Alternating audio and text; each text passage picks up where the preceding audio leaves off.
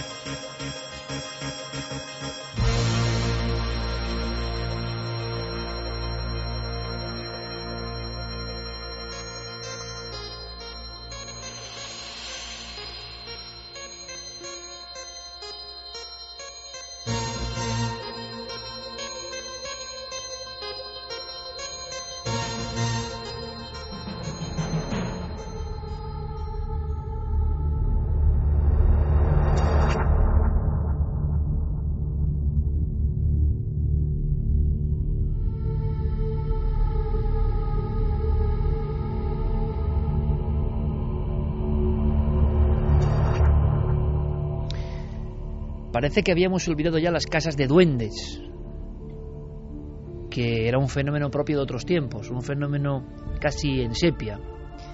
Una comunidad entera dentro de un casco urbano creyendo que lo imposible se está cebando con ellos. Un vecindario que día tras día es testigo de fenómenos que podríamos catalogar, quién sabe, como inexplicables. ¿Cuántas veces hemos hablado de duendes? Duende no como ser, no como individuo, no como entidad, sino casi como compendio de cosas que empiezan a ocurrir en un entorno y generan al final un pánico, un miedo social. A veces intervención de las autoridades, como ha ocurrido aquí. Es extraño, en pleno siglo XXI, no es habitual. Junio del 2013 y que hayamos tenido que enviar, en este caso a dos compañeros, a dos enviados especiales, para saber qué pasaba con esta nueva Casa de los Duendes. Porque el misterio tiene esto, amigos, y tiene mucho más. En la era de la máxima tecnología, de las conexiones 3G, en un bloque concreto de edificios de Málaga, en una ciudad tan populosa, tan importante como Málaga, no estamos hablando de un núcleo aislado, hay personas que creen que eso del duende es mucho más que un mito, que algo les está rondando. Y a mí me interesa, especialmente, casi visualizar cómo comenzó todo. Tenemos muchos apuntes, muchos datos. Nuestros amigos vienen con un montón de sensaciones. Han estado ahí eh, unas jornadas para saber qué ocurría, casi como centinelas del misterio. ¿Qué pasaba? Con visión investigadora y visión crítica. Porque, a diferencia de otros casos tan lejanos, esto estaba pasando en tiempo real. Estaba ocurriendo mientras de alguna forma ellos estaban ahí para contaros todo a vosotros. Y nos dicen nuestros compañeros que hace aproximadamente unos 10 días, más o menos, en una casa humilde de unos 60 años, en un barrio acostumbrado a la dureza lógica de la vida cotidiana, en una casa de esas donde nunca había pasado nada y nunca había sido noticia por nada, algo ocurrido en ese entorno, empezaron a escucharse una serie de voces. Concretamente, la inquilina de la portería, como si fuese una broma, a veces estas cosas empiezan como una broma aparente, escucha a través de los interfonos o telefonillos que la llaman. Evidentemente puede ser un error, puede ser un bromista, algo cotidiano, nada fuera de lo normal. Pero según afirma esta persona, y yo quiero verla ahora mismo, quiero imaginarla, en la prolongación de ese mensaje que le llama se sitúa dentro del edificio y tiene la valentía de empezar a subir las escaleras de ese edificio de 60 años, repito, porque parece que desde la penumbra, desde el umbral, desde un poco más arriba, alguien la sigue llamando por su nombre. La cosa queda así, queda como una anécdota, como algo que se recuerda cuando ya los investigadores, los periodistas, los curiosos, los que creen y los que no creen, cuando todo el corrillo lógico de la casa de duendes se ha manifestado en todo su esplendor. Es entonces cuando la propia portera recuerda que todo comenzó un atardecer cuando alguien la llamaba. Y a partir de ese instante, de alguna forma, la campana de irrealidad se extendió sobre todo el edificio. En la calle Almagro, en el número uno, en pleno corazón de Málaga, está pasando algunos dicen que sigue pasando ahora mismo. Y si algo ocurre, os aseguro que también tenemos tentáculos milenarios que llegan hasta esa casa como otra cualquiera, donde han empezado a pasar sucesos extraordinarios. Javier Pérez Campos, compañero, buenas noches. Hola Iker, buenas noches. Prácticamente acabáis de llegar. Eh, habéis estado durante unas jornadas inolvidables investigando este caso. Merecía la pena. Hacía bastante tiempo que teníamos noticias de que estaba ocurriendo algo y llegáis prácticamente eh, con todos los bártulos, toda la información. ¿Alguna escena te impresionó especialmente? Quizá le gustaría saber a nuestro público todo eso que empieza a pasar antes de que de alguna forma se desboquen los acontecimientos. Y lo va a entender nuestra audiencia de inmediato, porque hablamos de cosas bastante violentas. Sí, poltergeist violento, entre comillas. Luego iremos intentando analizar y saber la verdad, si es que podemos llegar a atisbarla. Pero sí que en esa tarde-noche en la cual la portera de ese edificio escucha la llamada de alguien. Yo no sé si llegó a definir incluso el tipo de voz que le llamaba.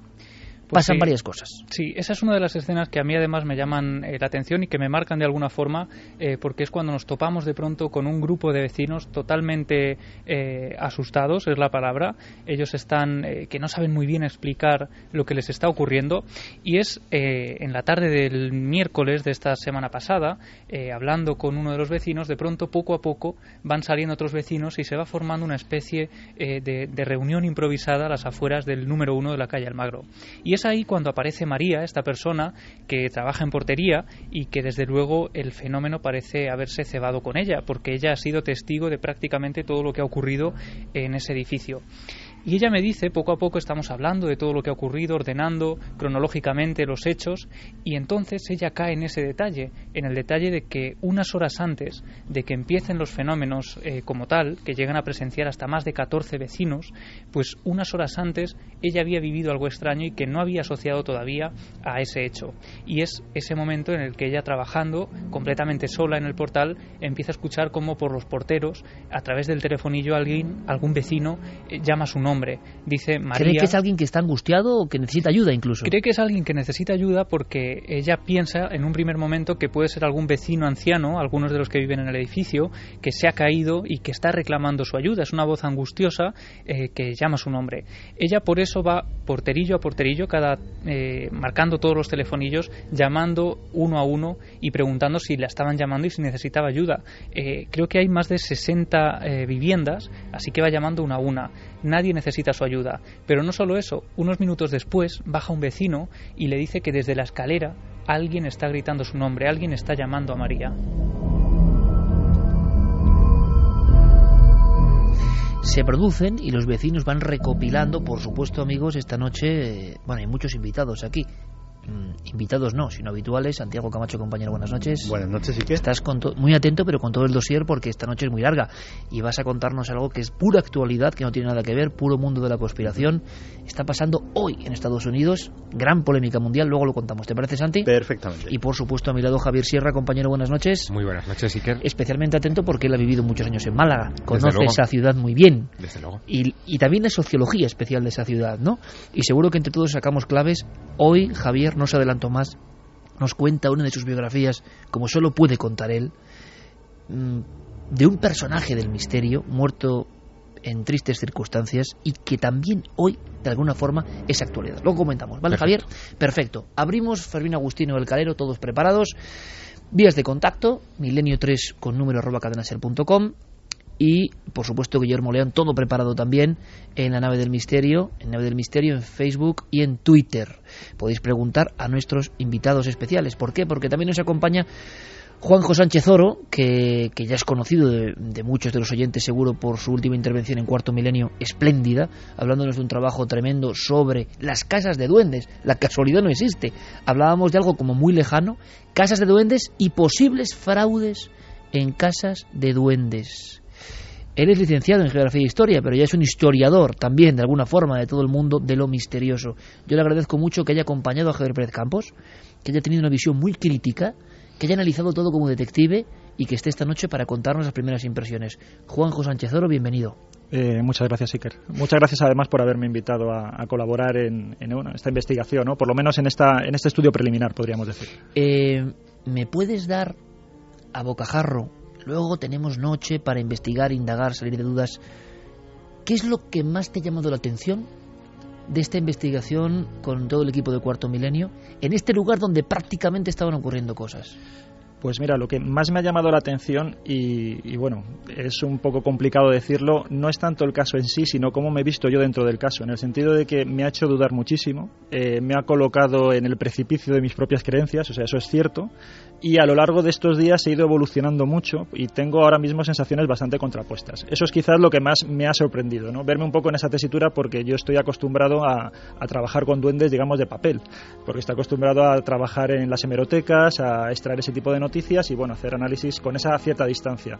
Eh, cuando uno se introduce en el fenómeno de esta manera y empieza a hablar con testigos, empieza a recopilar datos, a hacer llamadas por teléfono, eh, la impresión, claro, del fenómeno es diferente. ¿no? Y hay que obrar con una particular delicadeza y quizás, ya te digo, esa, esa turbación que he sentido durante estos días es quizás lo que más me ha, me ha impresionado por encima de los fenómenos que evidentemente bueno, tienen su interés. Pues para este equipo, eh, Juanjo, es, es, una alegría que estés con nosotros en esta investigación, porque creo que tu visión es muy, muy, muy interesante y además sabes contarla y hacerla llegar a la audiencia. Y eso también es una clave esencial. Esta noche puede ser muy emocionante. Podéis enviar vuestros casos. Vamos a hacer una cosa, Javi. Existen más elementos que luego contaremos que se producen al inicio. Pero claro, todo esto llega a un cenit. Hay un momento eh, se puede incluso cifrar la fecha, Javier, de día en que todo comienza a precipitarse con objetos, golpes, cosas que estallan, ¿no? Sí, es el 24 de mayo, en una franja horaria muy clara además, entre las 9 de la mañana y las 2 de la tarde más o menos, en esa franja de horas es cuando comienza todo, eh, comienza a bullir de tal forma que primero eh, lo recibe esa portera, María, pero los vecinos se empiezan a asomar a los balcones, a las ventanas, empiezan a ver que está ocurriendo algo extraño y la cosa acaba en que poco a poco todos van bajando, todos se va llenando el portal de gente, no solo de ese edificio, sino de edificios cercanos, y llega a aparecer incluso dos unidades de la policía local y también los bomberos. Bien, vamos a hacer una cosa. Yo he recordado ahora, y precisamente cuando Juanjo Sánchez Oro ha hablado de la hemeroteca, tan esencial en este programa, recortes viejos del Duende de Zaragoza y que sobra decir lo que ocurrió, lo que pasó y el enigma que, hay, ¿no? Social, humano y no humano quizá. Pero es que recuerdo perfectamente en alguno de los trabajos de Zaragoza que una de las chicas, Pascuala Alcocer, asegura que a través de la escalera, el día previo a los fenómenos de voces, ella siente que alguien le llama a través de la escalera y que nota que es alguien que pide auxilio o que necesita ayuda. Ella va subiendo las escaleras y nunca está esa persona que le está llamando. Y eso ocurre esta Pascuala fue incluso acusada de ventriloquía inconsciente. Em, lo pasó muy mal, le marcó la vida este suceso de 1934. Pero es curioso, empezó con una llamada digamos, en el, en el umbral, en la escalera, en esos lugares comunes donde parece que se desarrolla este hecho concreto del 2013. Vamos a hacer una cosa, os pido toda la atención, compañeros, porque estamos en conexión con esa casa. Podéis intervenir en cualquier momento, ya iremos desgranando cosas, pero Miguel Ángel del Puerto, que es una persona además que vive muy cerca, y que con su esposa Celia, que es médico, enseguida han acudido al lugar de los hechos porque, porque les gustan estos temas, porque siempre han estado interesados, pero creo que ha ocurrido algo que, nunca nadie espera, que es vivir algunos acontecimientos. Y a la 1 y 44 minutos me gustaría conectar con Miguel Ángel del Puerto, sobre todo porque creo que está justo en ese lugar, en la calle Almagro 1. Miguel Ángel del Puerto, compañero, buenas noches. Hola, muy buenas noches, y que ¿cómo estamos? Pues muy bien, ¿tú cómo estás? ¿Dónde estás? Bueno, yo me encuentro en este momento delante del número uno de la calle Almagro, que es un edificio de ocho plantas más el ático en el noveno, un edificio que tiene aproximadamente una antigüedad de unos 50 o 60 años. La puerta ya está abierta y bueno, si quieres pues podemos pasar y, y, te describo lo que vemos. Pues eh, ahora mismo te aseguro, amigo, que cientos de miles de personas están muy atentos a todo lo que nos digas, porque en ese sitio en el que ahora mismo tú estás entrando, en este instante, han pasado muchas cosas. ¿Cómo es el lugar, Miguel Ángel? Bueno, el lugar es, eh, lógicamente, es un, es un edificio como otro cualquiera, pero evidentemente desde el 24 de mayo esto ya no es un edificio como otro cualquiera. Es un, portal, eh, bueno, que tiene pues un suelo pues eh, de color rojizo, con sus barandillas, sus escaleras, tiene una portería pues repleta de buzones, con su hace un ángulo de 90 grados, es un poco especial, porque entras, giras a la derecha y después giras a la izquierda otra vez para los ascensores. En ese momento, pues reina una calma total en el edificio y, bueno, pero es un edificio que, que, ha quedado señalado para, para los restos y que yo creo que va a marcar un hito en la historia de ese tipo de fenómenos, por supuesto, la historia de Málaga y yo creo, yo diría incluso que la historia de, de este tipo de casuística en nuestro país. Miguel Ángel, estás en el lugar de los hechos, calma total y nos alegra. Eh, con todo lo que ha ocurrido, después de una semana y pico de incidentes, tú, como investigador ya veterano de estas lides, ¿a qué conclusión has llegado? La primera conclusión es que esto es real, esto es completamente real. Lo que pasa es que, bueno, el fenómeno del poltergeist o de la psicoquinesia espontánea recurrente, como a mí me gusta más incluso llamarlo, es algo que rompe moldes y que pertenece a un paradigma ampliado de la realidad. Pero esto es completamente real. Cuando nosotros llegamos el día 24, pues donde yo esperaba encontrarme una situación donde los hechos habían acaecido y venía pues a escuchar a los testigos, a recopilar las historias, a sacar algunas conclusiones y nos encontramos con la explosión de los acontecimientos. Estaban sucediendo y nosotros lo hicimos nos personamos aquí, primero llegó Celia, mi mujer, en primera instancia, yo llegué más tarde y nos encontramos de luces con los fenómenos. Estábamos eh, en una especie de, de rueda de, de, lesiones, la gente nos contaba lo que estaba sucediendo, porque cuando llegamos aquí, el portal era un hervidero, estaba lleno de vecinos que eh, comentando lo que les había sucedido y además los fenómenos seguían sucediendo. Entonces, un poco casi cerca de los ascensores, estábamos ruido, un poquito así como en grupo, eh, haciendo un pequeño círculo y estábamos comentando y hablando de las cosas que habían pasado y en un momento dado creo, creo que recordar que a mi derecha oímos un estallido de cristales.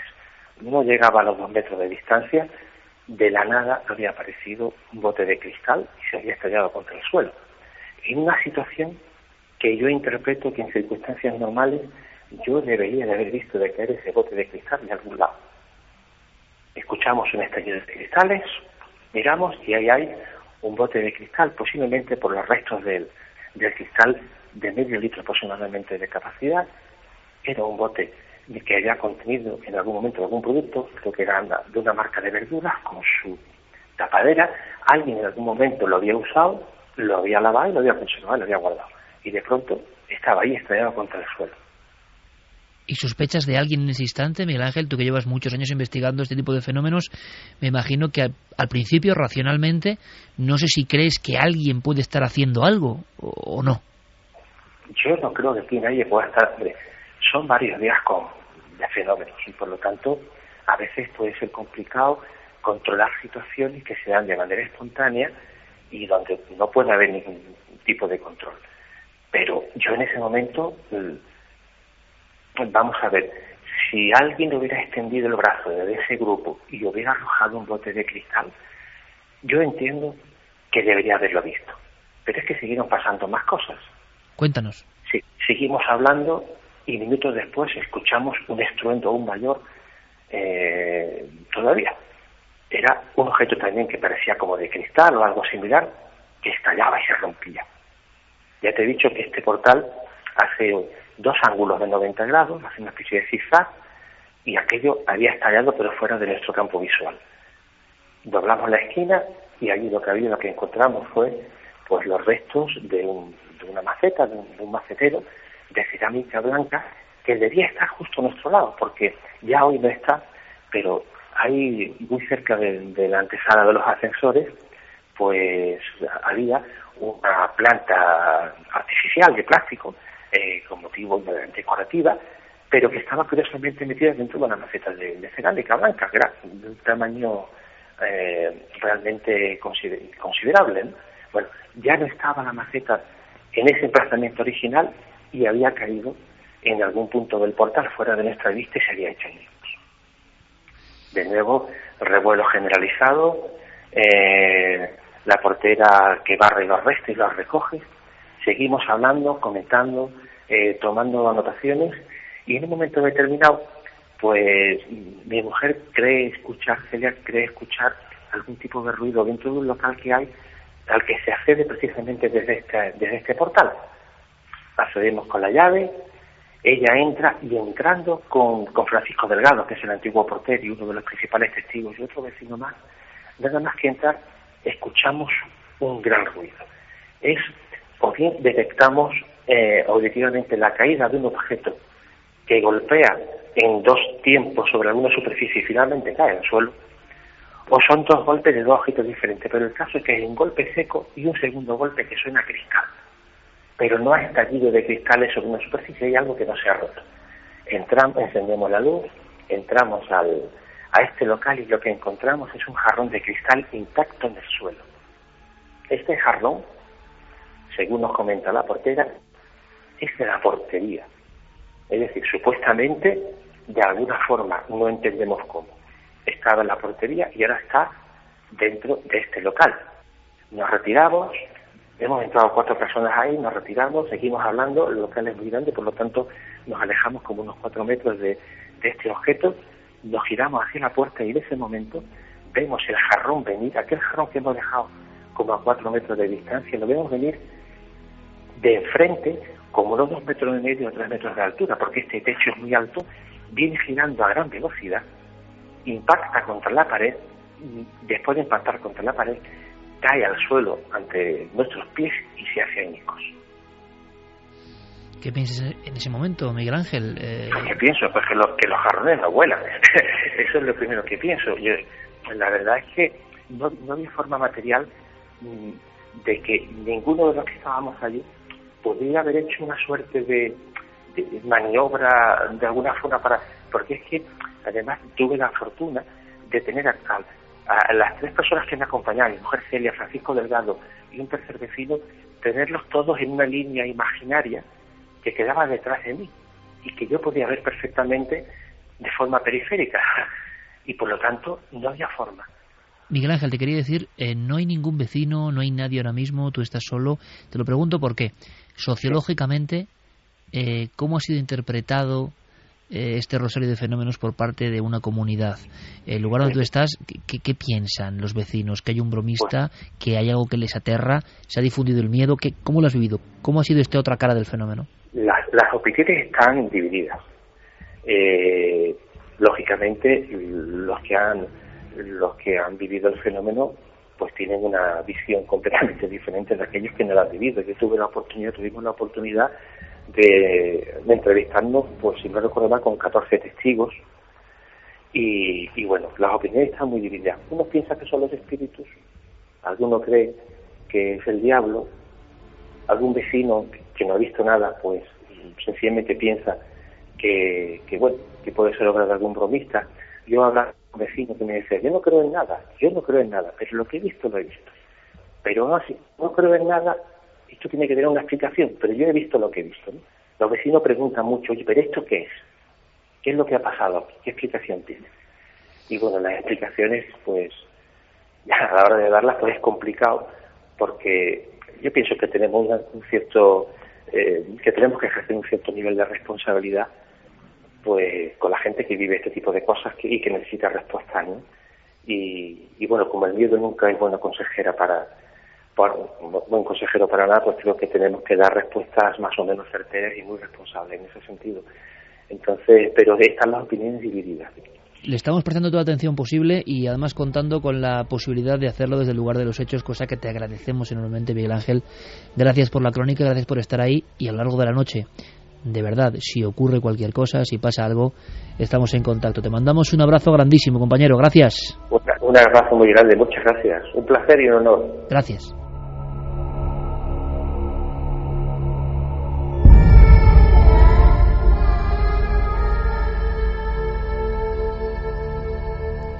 1 y 54, esto es Milenio 3, calle El Magro 1, Málaga, la casa de los duendes del siglo XXI.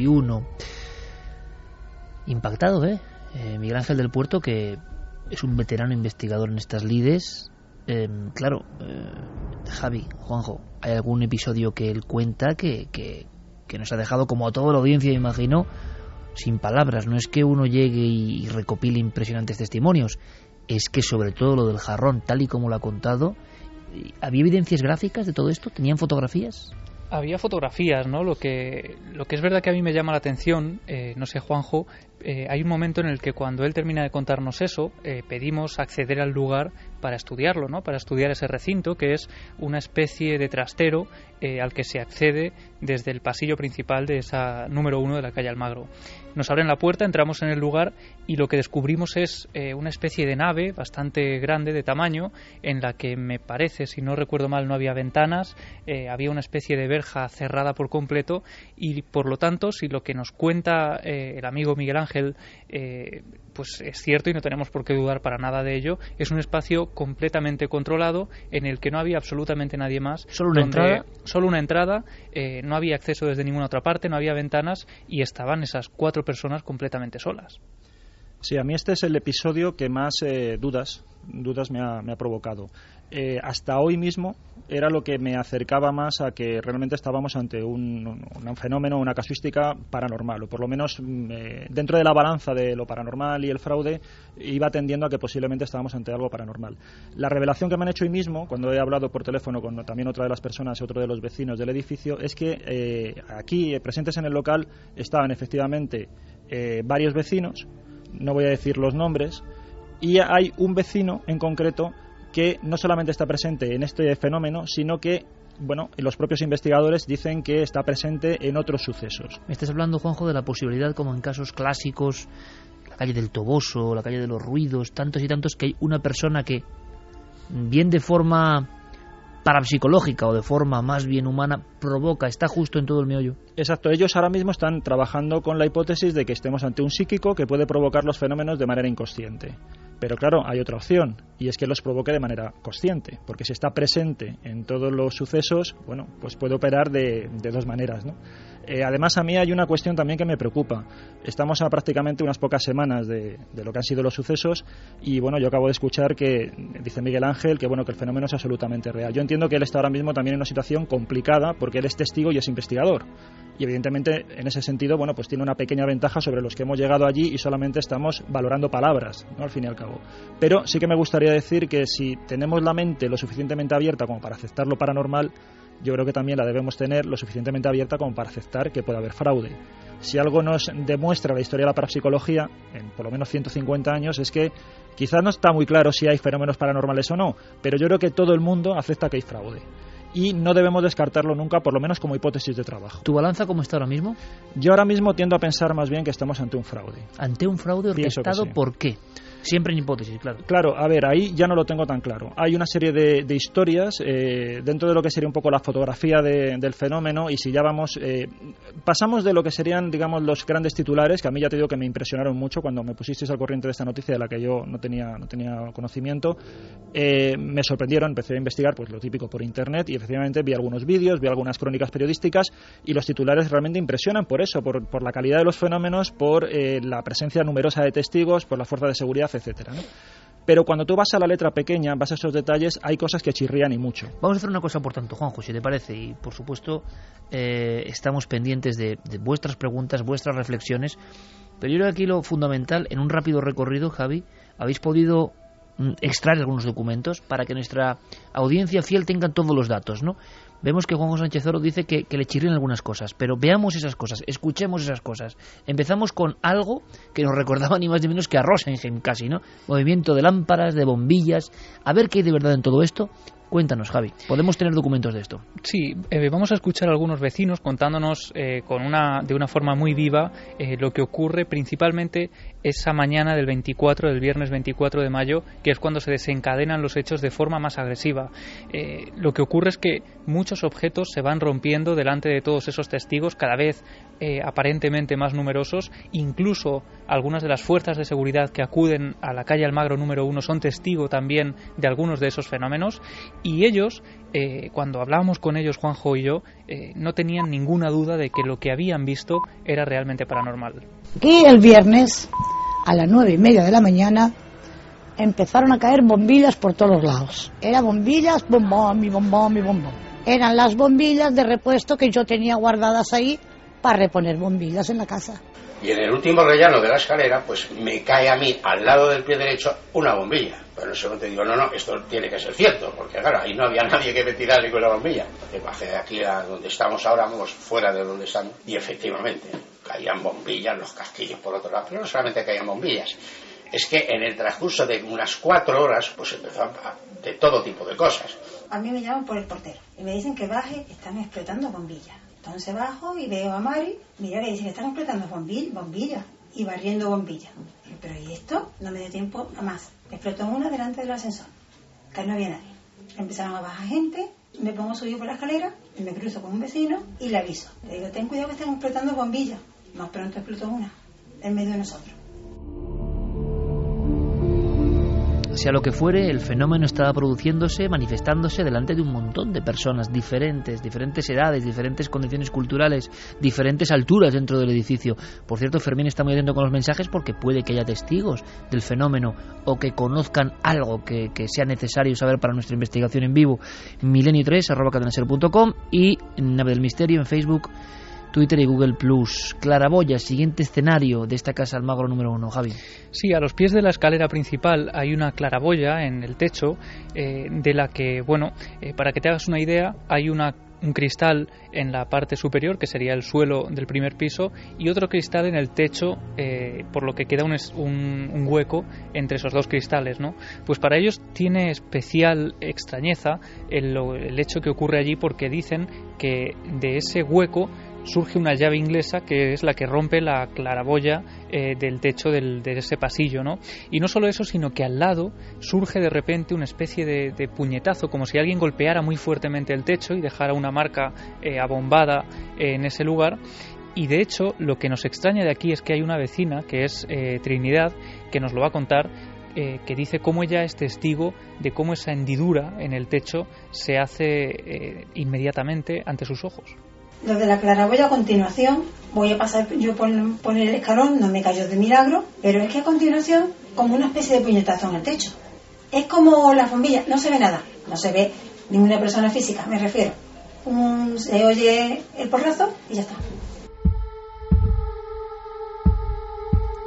Esto nos ha recordado también sea lo que sea, lo que hay detrás del fenómeno, a la calle del Toboso 73, cuando había las famosas fotografías de unos puñetazos en, en la pared de aquel lugar también bastante humilde en la época y que, y que parecía que alguien había percutido con toda la fuerza de sus nudillos y había dejado el hueco en una pared de, de escasa calidad en aquel caso.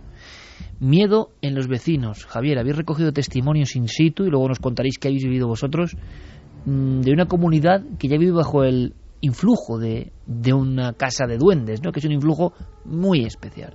Sí, nos comentaban, por ejemplo, eh, Juan Cano, uno de los periodistas de Diario Sur, que acude al lugar pocos, eh, pocas horas después de que ocurra todo, eh, que él había conseguido hablar con algunos vecinos, importantes empresarios también de la zona, que cuando llegaban del trabajo por la noche de madrugada cruzaban el, el pasillo corriendo eh, para llegar a sus casas cuanto antes y encerrarse porque estaban eh, atemorizados por lo que estaba ocurriendo. Eso de cogerle miedo a tu propio portal, ¿no? Que es una cosa... Sí, porque claro, esto está ocurriendo en las zonas comunes, zonas por las que obligatoriamente los vecinos tienen que pasar para llegar a sus domicilios. Y ese miedo parece ser eh, que, bueno, pues se ha generalizado entre todos los vecinos y si quieres, sí que vamos a escuchar otro testimonio, un anciano que nos salió al paso y nos contó pues algunas de esas inseguridades. Madre mía, es espeluznante porque ya la gente no se quiere subir ni los hay vecinos que, arriba, en el séptimo piso octavo, y suben, prefieren subir andando a meterse en el ascensor, vaya que el ascensor se, se, desprenda por abajo. Yo nunca he creído en estas cosas, obviamente, lo digo así, pero ahora tengo yo que creer en algo. Dos y cuatro minutos, yo nunca he creído en estas cosas, pero ahora tengo que creer en algo. La fuerza del testimonio eh, cogido en la mismísima puerta, en la actividad diaria de este lugar que no puede detenerse personas con miedo a que el ascensor se desprenda o algo. Estamos en el ámbito de esa campana, como dice Santiago Camacho, de realidad donde muchas personas o se contagian el miedo o sienten que puede ser posible cualquier tipo de desgracia, ¿no? Hay un ambiente quizá por la agresividad, luego le preguntaremos a Juanjo si esto es muy normal, ¿no? Los fenómenos que se ven son estallidos, golpes. Hablaban unos investigadores, hablaba Miguel Ángel del Puerto, con total normalidad, de un jarrón enviado desde la nada hacia ellos, ¿no? Eh, último elemento de sonidos que os traemos de alguna forma en exclusiva con nuestros enviados especiales que son muy interesantes. Llegan fuerzas de seguridad, llegan bomberos, llegan concejales de seguridad de Málaga. O sea, algo está pasando que nadie sabe cómo eh, interpretar bien. Ocurrió en la calle del Toboso y tantas otras veces. Se intenta buscar una explicación, pero es que algunas de esas fuerzas que intervienen son testigos. Sí, allí llegan a acudir ese mismo viernes eh, dos unidades de la policía local y bomberos y posteriormente acuden también ese concejal de seguridad del Ayuntamiento de Málaga, eh, un jefe de la policía local de Málaga Este, el oficial del cuerpo de bomberos y también un cabo pues algunas de estas personas se convierten también en testigo de estos fenómenos. Si quieres también vamos a escuchar a uno de los vecinos contándonos este detalle. Alguien de la casa, no sé quién, llamó a la policía local. Vinieron la policía local, no, no, ¿qué pasa? ¿Qué tal? Pues mira, pasa esto, ¿no? claro, la sonrisita irónica. No, es que claro, nosotros aquí no podemos hacer nada, lógico. Entonces ellos, por su cuenta, llamaron a los bomberos. Vienen los bomberos, todos pertrechajos, sus cascos y sus historias, y vuelta a empezar. Pues ¿qué pasa? Pues pasa esto, pues no sé cuánto, pues no sé qué más. Y estábamos yo en la parte de allá y dos bomberos en la parte de acá. Y en ese instante el maldito candado se vuelve a caer al suelo. Y entonces el bombero que hay ahí mira, se queda así estupefacto y le dice al compañero, oye, que lo he visto yo.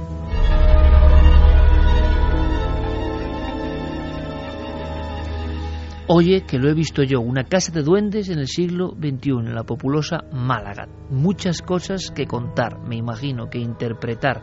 Por cierto, Juanjo, ah, ¿en algún momento percibís algo extraño? Creo que hay un instante que suele ocurrir también. Precisamente en ese instante de descanso o de cena del equipo, algo pasa y creo que sois conscientes o os comentan algo, pasa algo. ¿Me podéis contar? Sí, eh, ocurre a las 11 más o menos de ese día que hemos estado grabando eh, y hablando con testigos y viendo el lugar de los hechos, cuando ya estábamos cenando, justo en ese momento en el que el edificio se queda completamente vacío, parece ser que en el segundo piso desaparece una de las ventanas y aparece estampada eh, contra el suelo del primer piso. El cristal aparece hecho añicos, en, instantáneamente aparece uno de los vecinos que recoge esos cristales rápidamente y por supuesto dan el aviso a, Miguel que nos lo hace saber a nosotros. Nosotros ya eh, llegamos tarde de alguna forma, ¿no? No somos testigos eh, de todo esto, pero ocurre eh, justo cuando nosotros estábamos ya fuera del edificio. Rápida valoración, Santi, Javier, de todo lo que hemos, si os parece en un titular, de todo lo que estamos viendo ahora mismo y vuestra situación también, que será como la de la audiencia. Estos casos son casi incomprensibles hoy en día. Hacía mucho tiempo que no había un suceso de este tipo, con tantos testigos, con intervención oficial, y iremos viendo hacia dónde va el peso de la balanza. Santi. Pues la verdad es que muy sorprendido, efectivamente llama muchísimo la atención el gran número de testigos y la impresión que parece que les ha causado el que les ha causado el fenómeno. Eh, este hombre mismo que le daba miedo subirse en su propio ascensor, pues da, da prueba de que en esa comunidad está sucediendo algo que está alterando emocionalmente eh, a las personas. La posibilidad de fraude siempre que siempre cabe, pero eh, cuando se van multiplicando los testigos, la posibilidad de fraude también se va haciendo cada vez más complicada.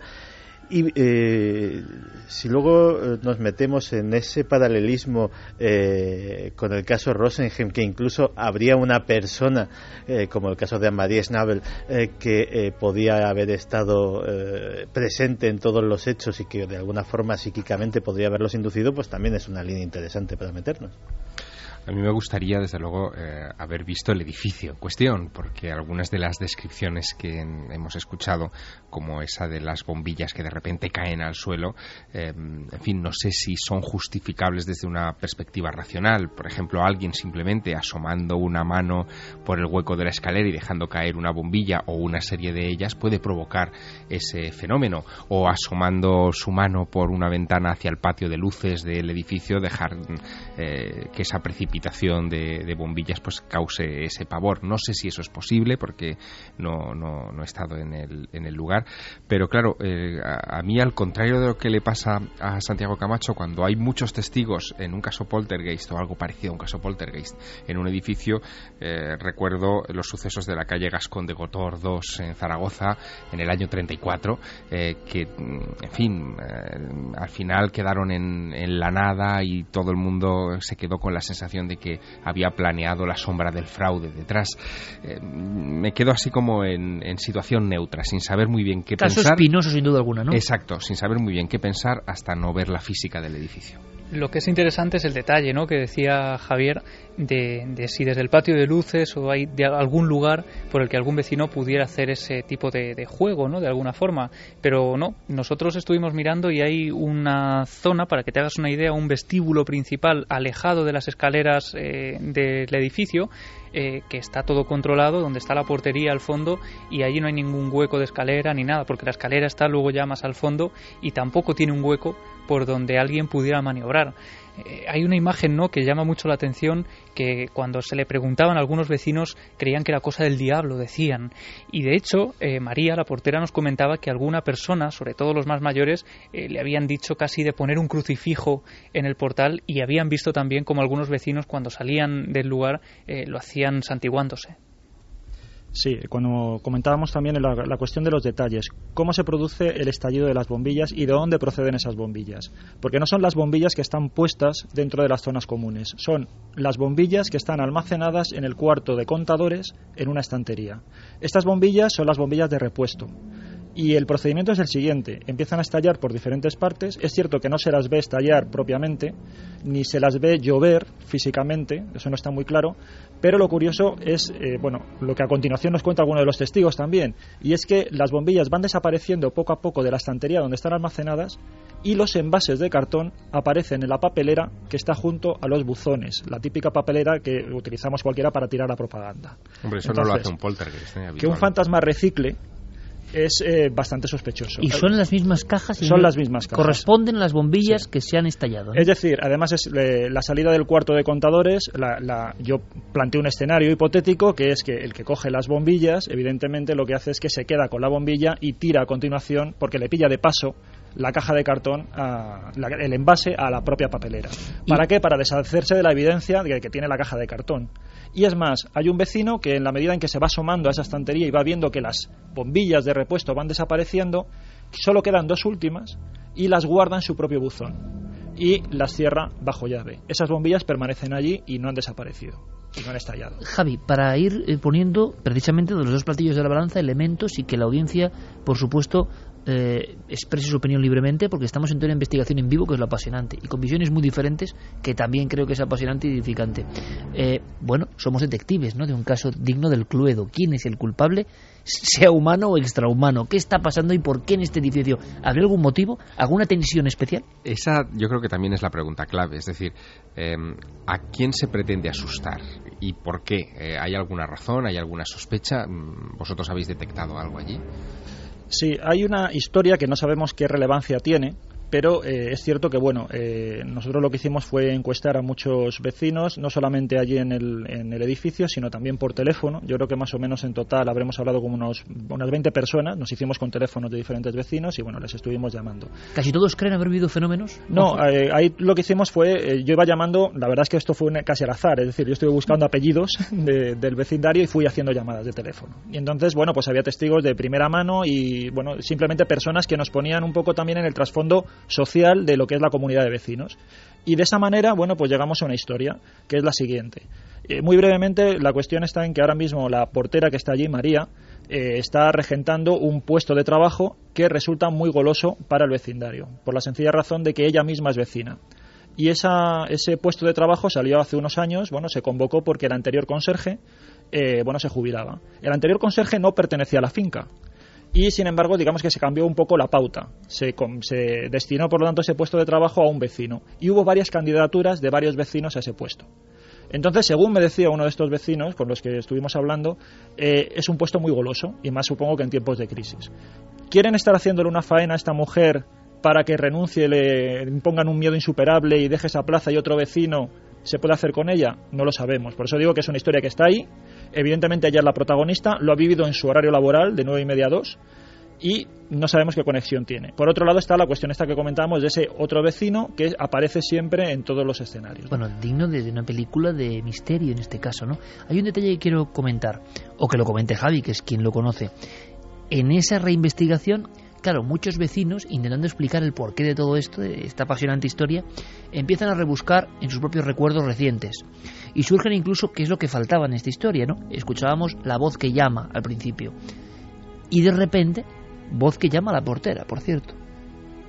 Y de repente eh, nos quedamos sin esa otra cúspide del misterio que sería la visión de alguien, de algo. Sí que el vecindario hay personas que aseguran que ha habido visiones muy concretas en algunos de los pisos y que ahora piensan que puede tener algo que ver o no, Javi. Sí, en esa especie de, reunión improvisada que comentaba al principio, que llevamos a cabo en las puertas de ese número uno de la calle Almagro, de pronto empiezan a surgir historias, como surgen casi al, al calor de la hoguera, ¿no?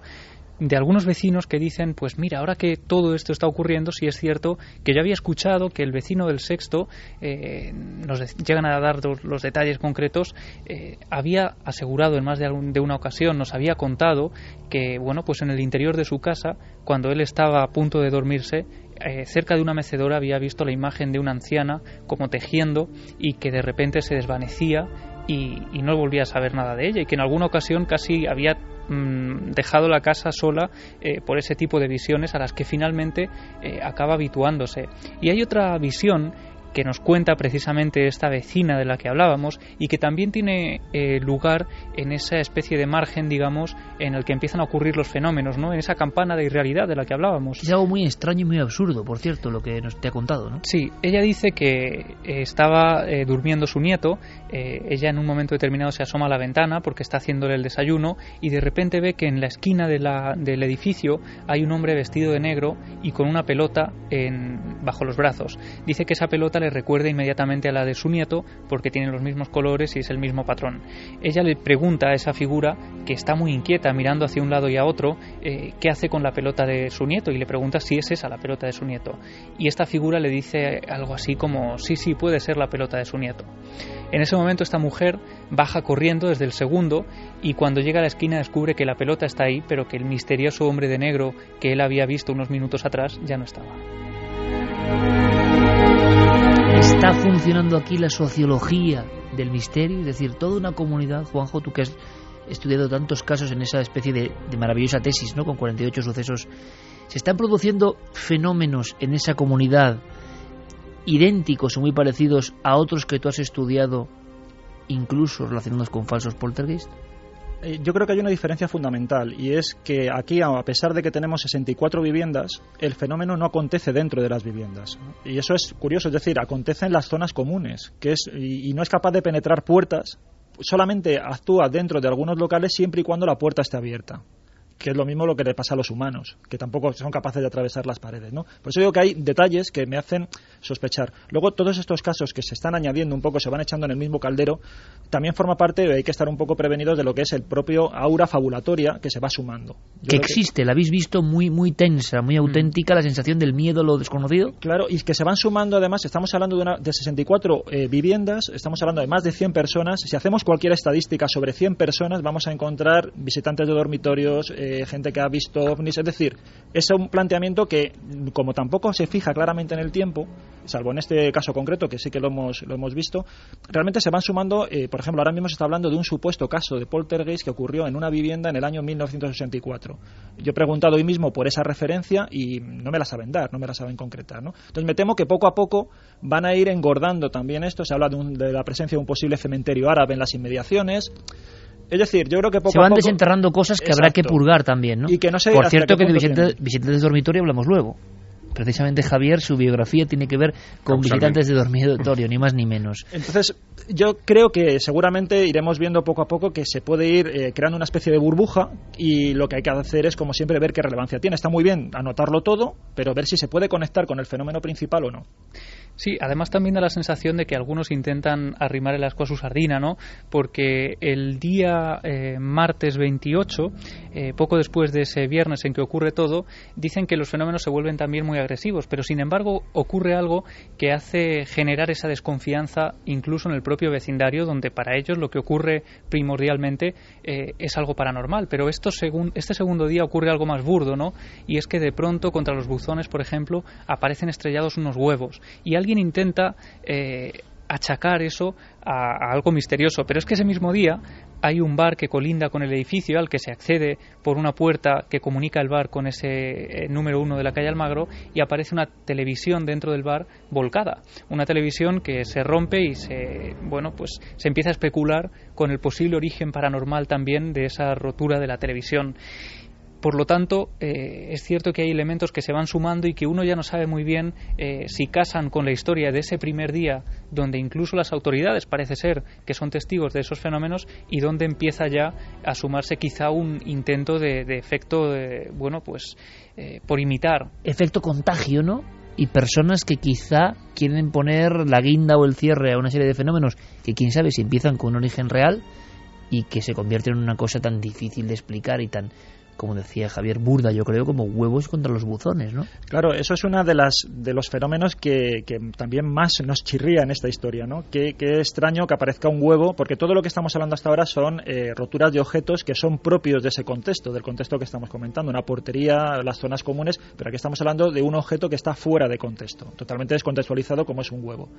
Entonces, eh, si nos fijamos también un poco en la calidad de los fenómenos, no son realmente muy espectaculares. Es decir, aquí nadie ha visto una aparición, no ha visto desmaterializarse nada. Hay que tener en cuenta que todo lo que estamos comentando son fenómenos de los cuales los testigos, o por lo menos esa es la impresión que, nosotros nos hemos llevado, toman conciencia después de que se produce su eh, ejecución, es decir, su impacto. Es decir, nadie ve eh, cómo algo flota o desaparece. Lo del jarrón, lo único que contaba Miguel Ángel del Puerto. Pero lo ve en la trayectoria ya, lo ve volando y ya impactando contra la pared. Pero eso significa, no por ser abogado del diablo, mm, eh, Juanjo, pero eso significa que, tal y como ha contado Miguel Ángel del Puerto, como ha comentado, cuatro testigos fuera de esa especie de camarote o de nave y ese jarrón que han localizado perfectamente vuela hacia ellos. Quiere decir que alguien escondido, si es la hipótesis fraude, que yo no lo sé, tendría que haber ahí, ¿no? La cuestión es lo que te comentaba. En ese grupo está el vecino que están asociando como posible agente de, estos fenómenos y que está presente en el resto de sucesos. Eso es lo que nos comentan. Por eso digo que yo era el episodio con el que más dudas tenía. Pero supuestamente, según Miguel Ángel, el vecino estaba con ellos, ¿no? Frente al umbral de la puerta donde surge el, y además, sí, Miguel dice que él está un poco avanzado, pero que él en esa visión periférica llega a tener controlados a los miembros de ese grupo, de ese pequeño grupo que está dentro de ese trastero, alejado ya de, de ese escenario principal donde hay un revuelo de varios vecinos donde la confusión podría ser posible, pero claro, en un escenario cerrado y controlado eh, aparentemente, ¿no? Con solo cuatro personas. Vamos a hacer una cosa, dos y veintidós minutos de la noche, Fermín Agustí, compañero, vamos a repasar, aunque sea rápidamente, quizá haya más testigos, quién sabe, em, de este fenómeno que sí que saltó a los medios, nosotros lo llevábamos con bastante sigilo, es más, sabíamos la historia antes de que saliese en los principales periódicos de Málaga eh, y en las televisiones, luego ya todo se complica, evidentemente, y por eso andábamos con esa prudencia, ¿no? Pero evidentemente eh, el hecho es imposible de, ser mantenido ¿no? en el secreto de esa comunidad, son muchas personas, como decía Juanjo Sánchez Oro, y de inmediato salta a los medios. ¿Habrá personas que hayan vivido, que tengan su opinión sincera? Buenas noches, Iker. Hay mucha gente que piensa que puede ser un fraude, muchos otros que piensan que no. Y hay algunas preguntas. O sea, dividido, ¿eh? Sí, hay mucha polémica ahora mismo en la red sobre si puede ser fraude o no, dependiendo de lo que estáis hablando. Eduardo Bidondo pregunta si se sabe si ha pasado algún suceso dramático en este bloque. Dice, eh, por todo esto tendrá un origen, ¿no? Bien, pregunta muy interesante, por cierto. ¿Pasado trágico, pasado extraño, pasado especialmente dramático del lugar? Nos decían que no, que además no había habido ninguna defunción reciente y toda esa teoría del cementerio eh, debajo del lugar, eh, de momento no tenemos datos tampoco. Lo que nos decían es que efectivamente había un cementerio unas manzanas más allá, pero que Málaga, desde luego, es un yacimiento ¿no? de, huesos y de... Con un pasado milenario, ¿no? Como decimos, hay, hay mucha polémica. Por ejemplo, Bichejo dice, puede ser que sí que hayan ocurrido o ocurran hechos paranormales y que alguien esté aprovechándose de los fenómenos para motivos más terrenales. Juanjo, ¿qué opinas? Sí, puede ser. Yo ya digo que, que en principio planteo que puedan existir, la, que, hay que hay que trabajar con las dos hipótesis. O sea, yo no descarto el fraude, pero bueno, ahí está. Puri, demasiados testigos para creer en el fraude y demasiado sospechoso para creer en la realidad. Carolina decía, esto o es un caso de espíritus o es un fraude muy bien planeado por alguien que no tiene nada más que hacer. Quiero creerlo primero. Vamos a ver, si hay hipótesis fraude, ¿cómo? Es decir, eh, vamos a intentar dibujar el modus operandi. Sí, hay una cuestión importante y es la calidad de los fenómenos. Es decir, cuando uno se, se, enfrenta a este tipo de cuestiones, tiene que intentar ver si los fenómenos paranormales se pueden reproducir de manera humana. Es decir, está claro que cualquier fenómeno paranormal se puede reproducir por medio de ilusionismo, por muy complicado que sea. Eso no significa que no existan los fenómenos paranormales. En este caso, yo creo que todos los fenómenos paranormales son bastante rudimentarios, porque estamos hablando de impactos, roturas, es decir, no hay una aparición que haga falta un dispositivo en 3D, el que lo tenga que hacer no necesita tener grandes conocimientos de ilusionismo ni de mentalismo, son cosas bastante, como decimos, bastante sencillas. Cosas que aparecen en muchos de los casos antiguos de casas de duendes, exacto, ¿no? Impactos, ruidos, sensación de querer amedrentar. Exacto, y en, casos antiguos sí que tenemos a lo mejor apariciones de fantasmas, incluso dispositivos introducidos en la pared, ruidos que aprovechan la acústica arquitectónica para que suenen en, en a determinados cientos de metros. Aquí no, aquí todo, como decimos, es estruendoso, si se quiere, pero realmente simple. Y no está tampoco desafiando las leyes de la física, porque siempre se producen, eh, digamos, roturas o alteración de la materia frente a un objeto que impacta con otro que es más duro. No estamos hablando de nada excepcional. Nadie ha visto una desmaterialización, por Perfecto, ejemplo. modus operandi en tu opinión.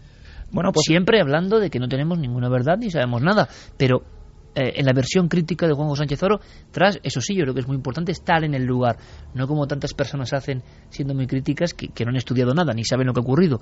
En el caso de Juan Sánchez Oro es totalmente eh, lo contrario, he ido con toda la buena fe, con Javier Pérez Campos, en nuestro equipo para analizar, siendo hoy en día yo creo el máximo experto en estas cuestiones de falsos poltergeist, entre comillas. Si hay un sospechoso que no lo sabemos, o más de un sospechoso, confabulándose por algo, yo no lo sé, pero ¿cómo habrían actuado? Bueno, aquí lo primero que habría que hacer, más que saber mmm, cómo lo puede hacer, habría que tener más datos. Por ejemplo, yo creo que falta por hacer lo que sería la temporización exacta de lo sucedido. Establecer las secuencias, casi una actividad de policía científica, saber dónde estaba quién en cada momento, para saber qué puntos ciegos había, qué áreas de fuga había. Eso, estamos hablando de un edificio muy grande, con muchos pasillos.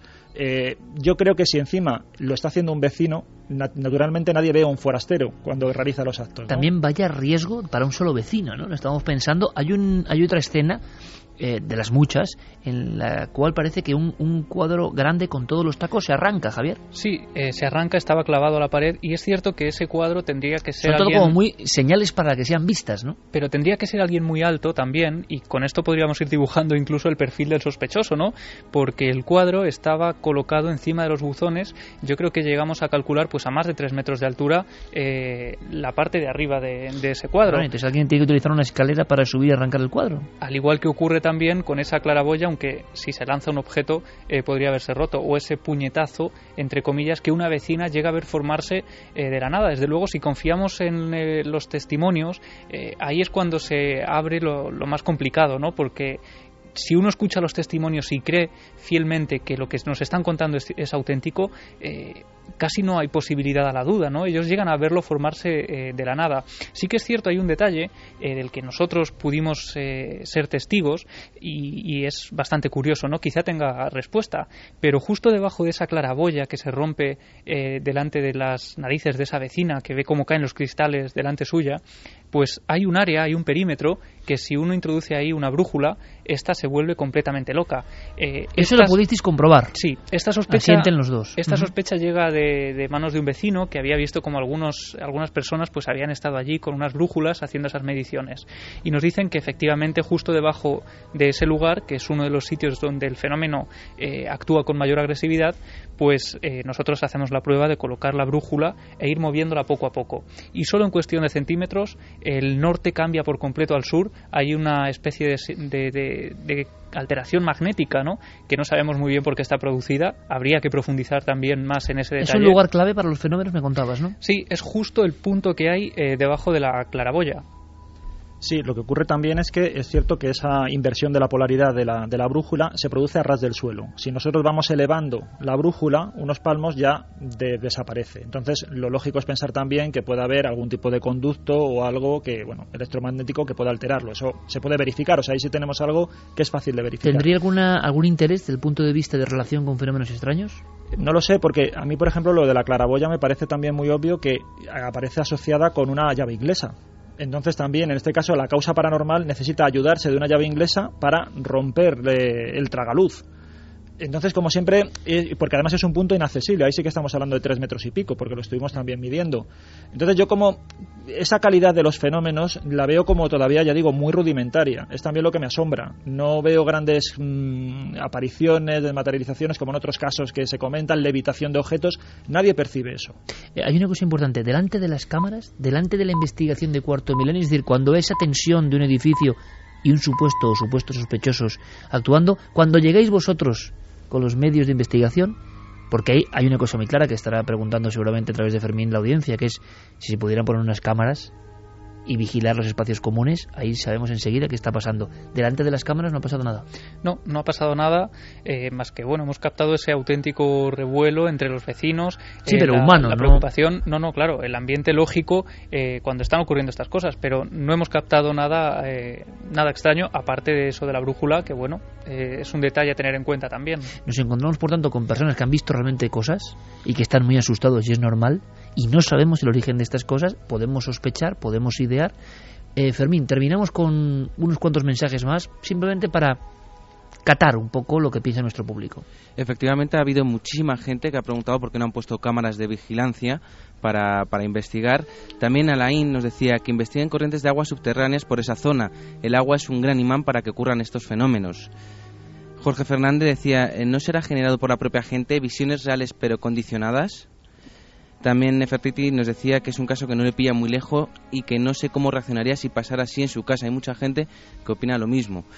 Eh, Miguel López eh, también habla de las escaleras. ¿Qué tendrán las escaleras para que en tantos casos pasen cosas tan extrañas como estas? ¿Quiere decir algo, Javi?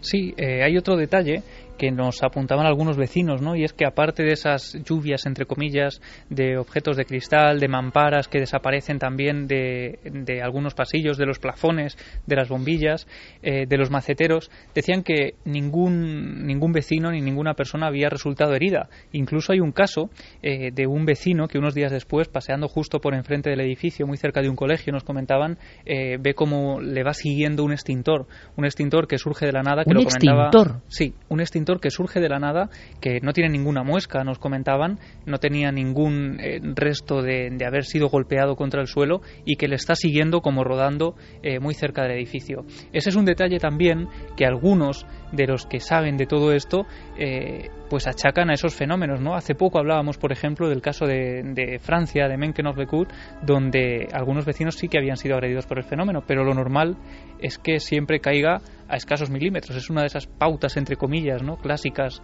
del poltergeist. Juanjo, lo cierto es que eso se ha ido mitigando, que tuvo su momento de esplendor, de señal, de querer amedrentar, lo que sea, y que a día de hoy la tranquilidad, lo escuchábamos en voz de Miguel Ángel del Puerto, ha regresado a ese domicilio lo más probable haciendo apuestas es que no vuelva a ocurrir nada, es lo que suele pasar con estos casos, ¿no?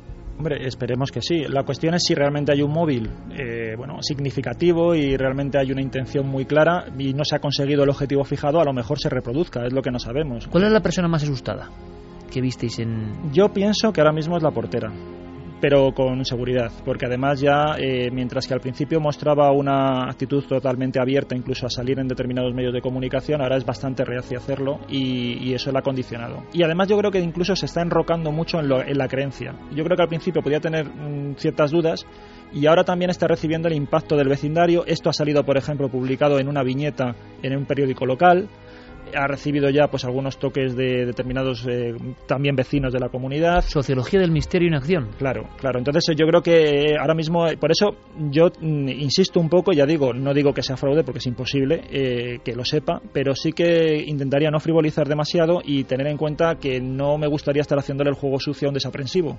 Entonces vamos a intentar que se actúe con prudencia y que se trabaje también con la otra hipótesis. ¿Casos parecidos a este en concreto que tú pudieras hacer paralelismo con los que has utilizado en tu tesis de 48 casos?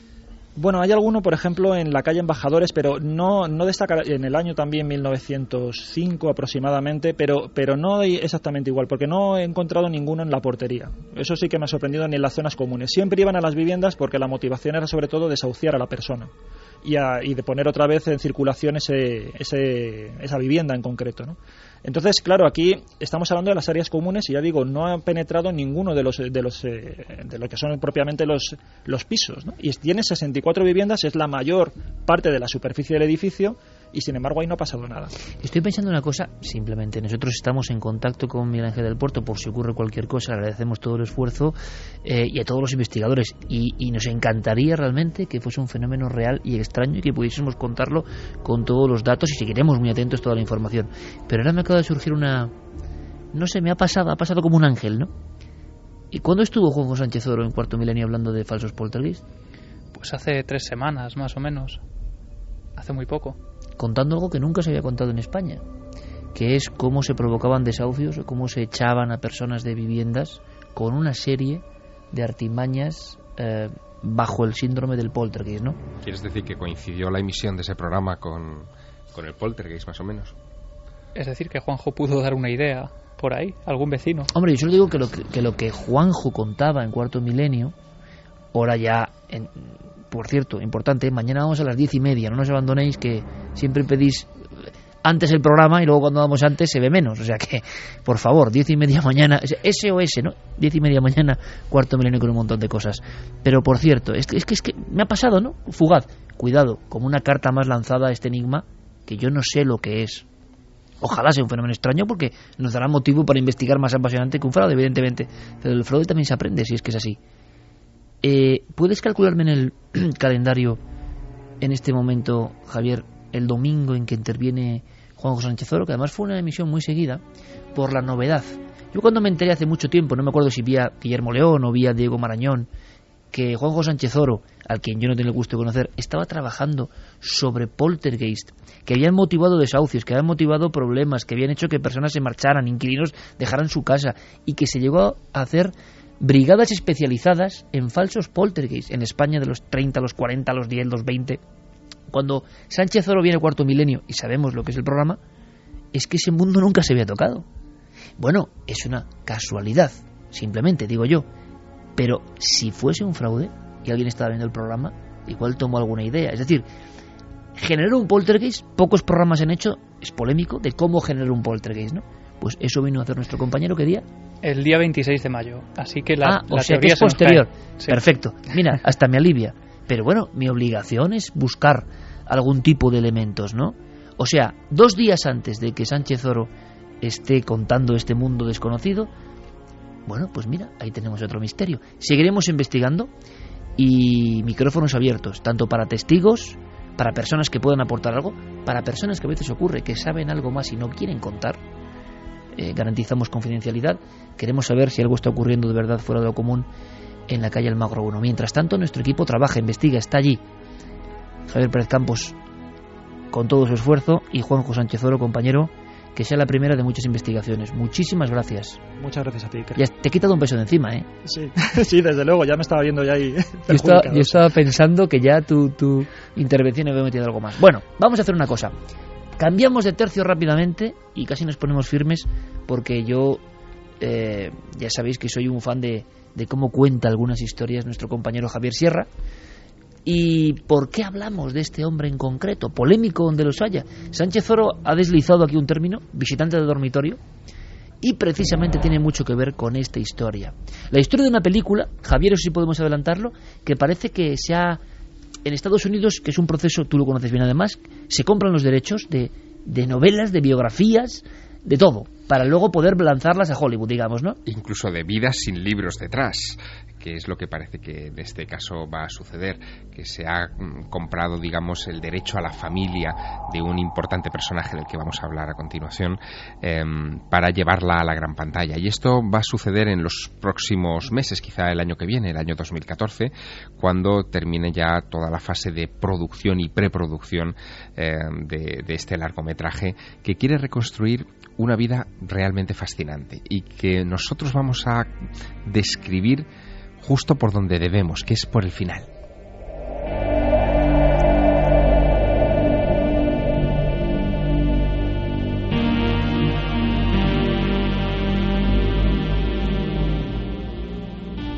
El lunes 27 de septiembre de 2004 fue un día mm, que mm, si no se hubiera truncado hubiera sido una jornada para recordar siempre en la vida de John Mack. John Mack eh, estaba en la cima de su carrera, él era uno de los jefes del departamento de psiquiatría de la Universidad de Harvard, un hombre con un expediente detrás vital impresionante y que eh, años atrás, en 1977, había obtenido el premio Pulitzer de literatura al eh, publicar una biografía de Lawrence de Arabia. Pues bien, aquel lunes, 27 de septiembre, él estaba en Londres, en la Fundación Lawrence de Arabia, para eh, dar una conferencia sobre el personaje de su vida. Y la dio. La dio por la mañana, recibió tantos aplausos y tantos parabienes de los asistentes a aquel congreso que le pidieron que por favor hiciera una extensión de su conferencia unas horas más tarde eh, después del almuerzo. Y lo hizo. Y se quedó a cenar y después de cenar con unos amigos, a las 11 y 25 minutos de la noche, eh, habiendo decidido regresar a su apartamento en Londres eh, caminando, en el cruce eh, justo casi cercano a su casa, en Tottenridge Lane, un vehículo conducido por un conductor borracho lo arrolla y lo deja inconsciente a un lado de la acera.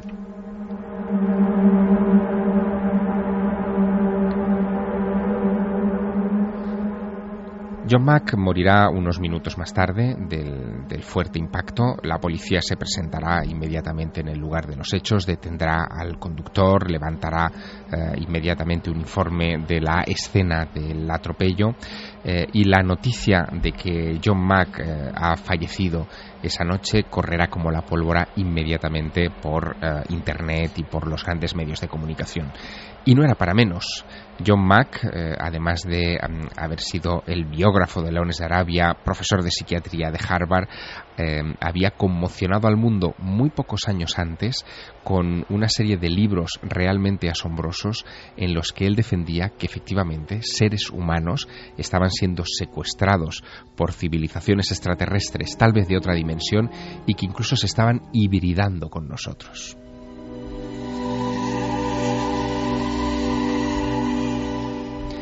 El año de John Mack fue indudablemente eh, en 1994, diez años antes de su muerte.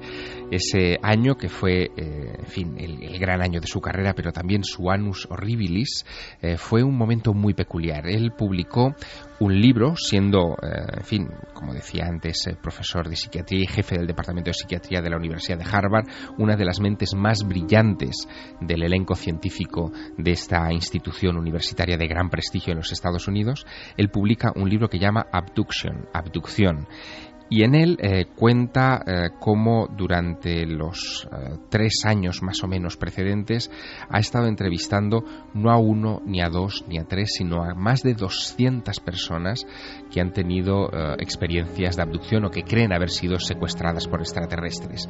Em, los interrogatorios, las entrevistas con estos testigos las hace desde un protocolo em, que usan los psiquiatras para este tipo de casos y él, lejos de pensar que está ante enfermos mentales, ante personas con desequilibrios psíquicos, eh, lo que detecta es que tienen una serie de patrones comunes eh, que los hacen especialmente interesantes.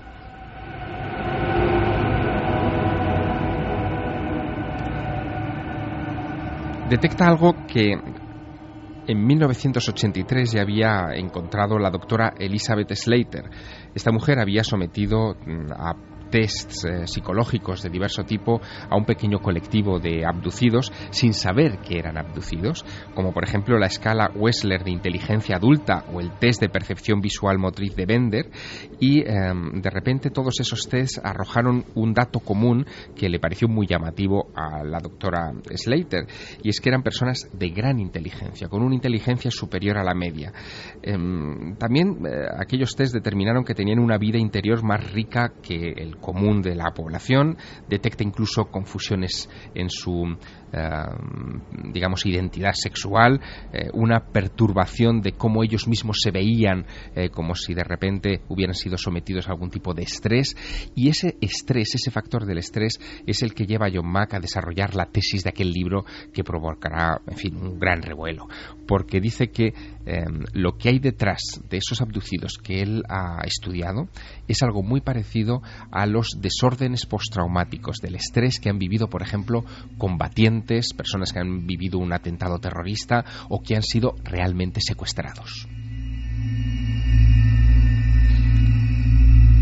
Pero no hay gloria sin infierno y pocas semanas después de publicarse el libro Abduction de John Mack, la revista Time, nada menos, publica un reportaje de una escritora de Boston, sin ningún libro publicado, curiosamente, llamado Donna Bassett, que em, se ha hecho pasar por abducida, que ha estado eh, entre los pacientes que ha entrevistado eh, John Mack y que confiesa en la revista Time que ella se ha empapado de toda la literatura abduccionista de aquel tiempo, que eran muchos los libros que se publicaban sobre esta cuestión en los Estados Unidos, y que había logrado tomarle el pelo al propio John Mack con una historia completamente falsa.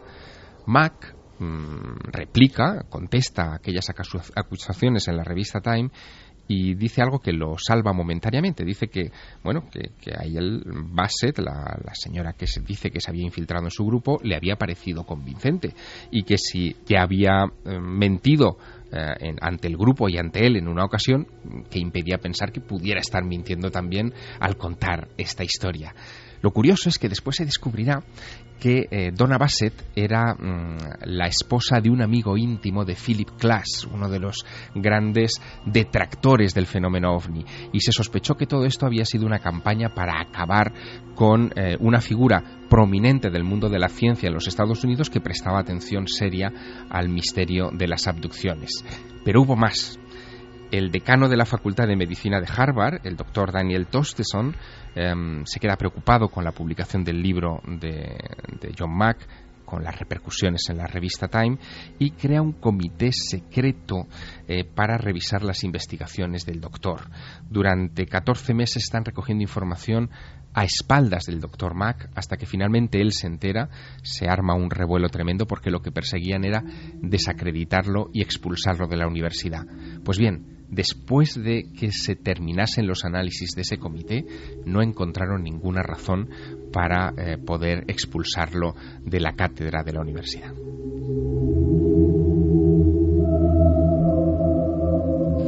Lejos de amilanarse, eh, lejos de venirse abajo con todos los enemigos que le estaban eh, saliendo al paso dentro de sus propios compañeros de universidad, el doctor John Mack persevera en la investigación del fenómeno abducción.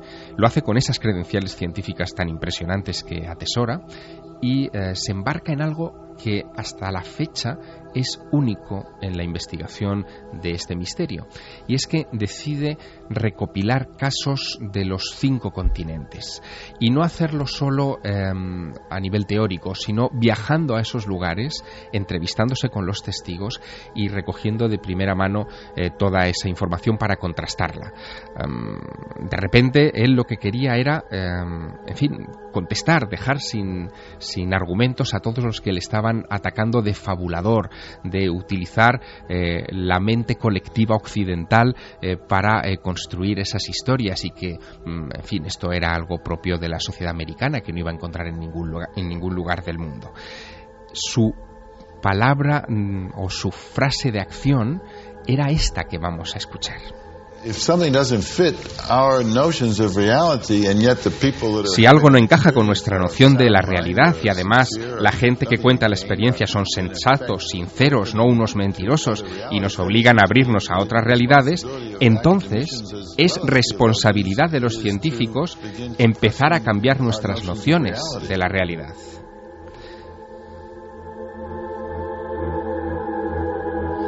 Eso era pedir mucho. ¿eh? John Mack lanzaba un reto importante. Un reto mm, para el que nadie estuvo a la altura en, en aquellos años, pero fíjate, en el año 1999 eh, es decir, cinco años antes de ese atropello mortal en Londres, eh, él publica eh, un segundo libro sobre abducciones. Lo llama Passport to the Cosmos, pasaporte al cosmos o al universo. Y en él recoge una serie de casos que ha investigado en primera persona en diversos lugares del mundo. Llama la atención sobre todo uno, uno que no es muy conocido en la literatura ufológica porque fue investigado por el psiquiatra que no formaba parte de esa corriente ufológica. Tuvo lugar el 16 de septiembre del, del año complicado para Mac, de 1994. A las 10 y cuarto de la mañana, en un colegio a las afueras de Rugua, en Zimbabue, en, en la África profunda, eh, 62 escolares del colegio Ariel, que están en ese momento eh, en el recreo, ven como tres esferas plateadas aparecen en el firmamento, juegan en el cielo, después de una mm, explosión de luz, de un flash, desaparecen esas tres esferas y aparecen en otro punto del firmamento, vuelven a dar un segundo flashazo y aparecen en un tercer lugar de la, en fin, de la bóveda celeste y una de ellas, como digo, a las 10 y cuarto de la mañana, en pleno, eh, a plena luz del sol, desciende detrás de unos árboles y todos esos niños que están en el colegio y algunos profesores observan cómo una figura de un metro eh, de alto se asoma por encima del objeto. Eh, de repente los niños chillan, el, el, aquella figura se da por, en fin, por aludida, parece que se da cuenta de que ha tomado tierra en un lugar equivocado, se mete dentro de la esfera y otra segunda figura se ve merodear en torno al objeto son 62 testigos. Algunos eh, niños de 5 a 7 años que son los más asustados. Eh, John Mack, en cuanto ve esta noticia en la cadena de, televisión BBC, porque se cubre la información para la BBC, eh, organiza un vuelo inmediatamente hasta Zimbabue acude al colegio, se entrevista con casi todos aquellos niños y con los profesores, se da cuenta de que entre ellos hay blancos, negros, asiáticos, eh, es un colegio en fin, multi, multirracial y multicultural y eh, está convencido de que lo que habían visto eh, fue un encuentro con una criatura del espacio profundo.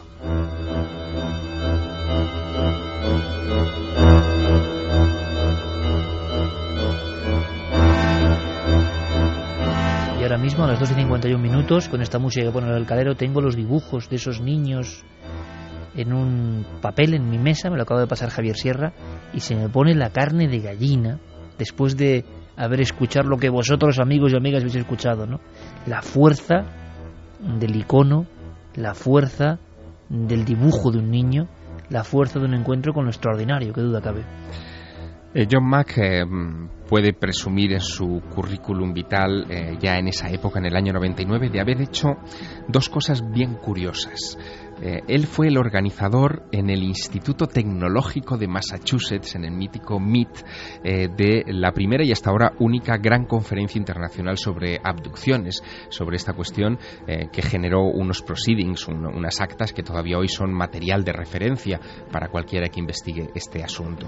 Y en el año 93 funda el Programa para la Investigación de Experiencias Extraordinarias que logrará entrevistar a personas de, en fin, como te decía, de los cinco continentes.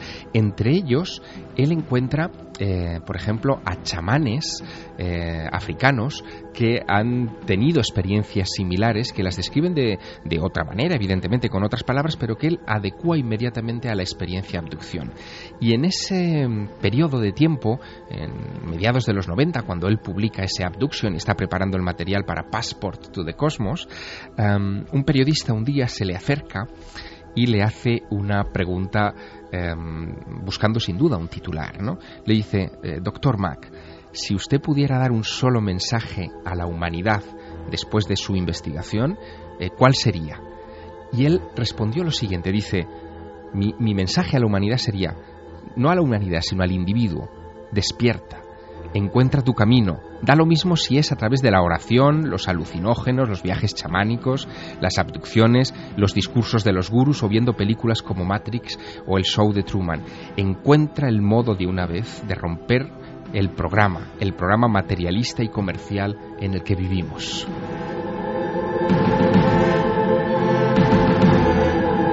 Él, suena, un poco epitafio casi ya. Sí, Javier. él está convencido, y en su último libro lo deja muy claro, de que eh, la humanidad eh, se ha vuelto ciega ante este tipo de cuestiones eh, de las otras dimensiones, digamos, o de, o, o de, las visitas de fuera, porque él no se decanta nunca a ese respecto. Está convencido de que hay vida, de que hay vida inteligente en todas las partes del universo y que se nos manifiesta de maneras que nuestra percepción eh, mediatizada por el materialismo absoluto, que es lo que él dice en esa frase, eh, no nos deja ver.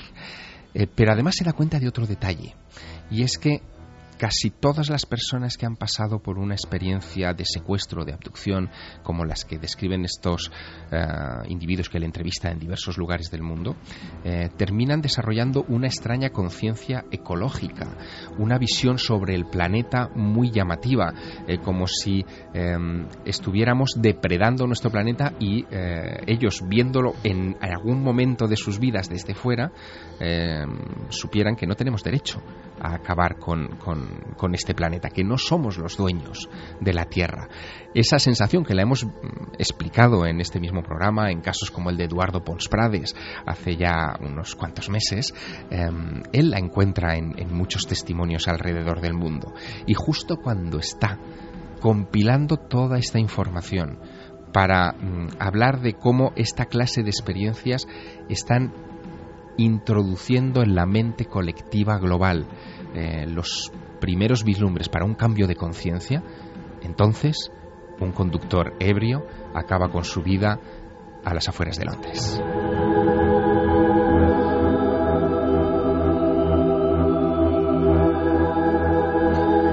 Que la historia merecía la pena. Yo no sé, Santiago, si incluso en los ámbitos de la conspiración se ha hablado de la extraña muerte o no del doctor John Mack.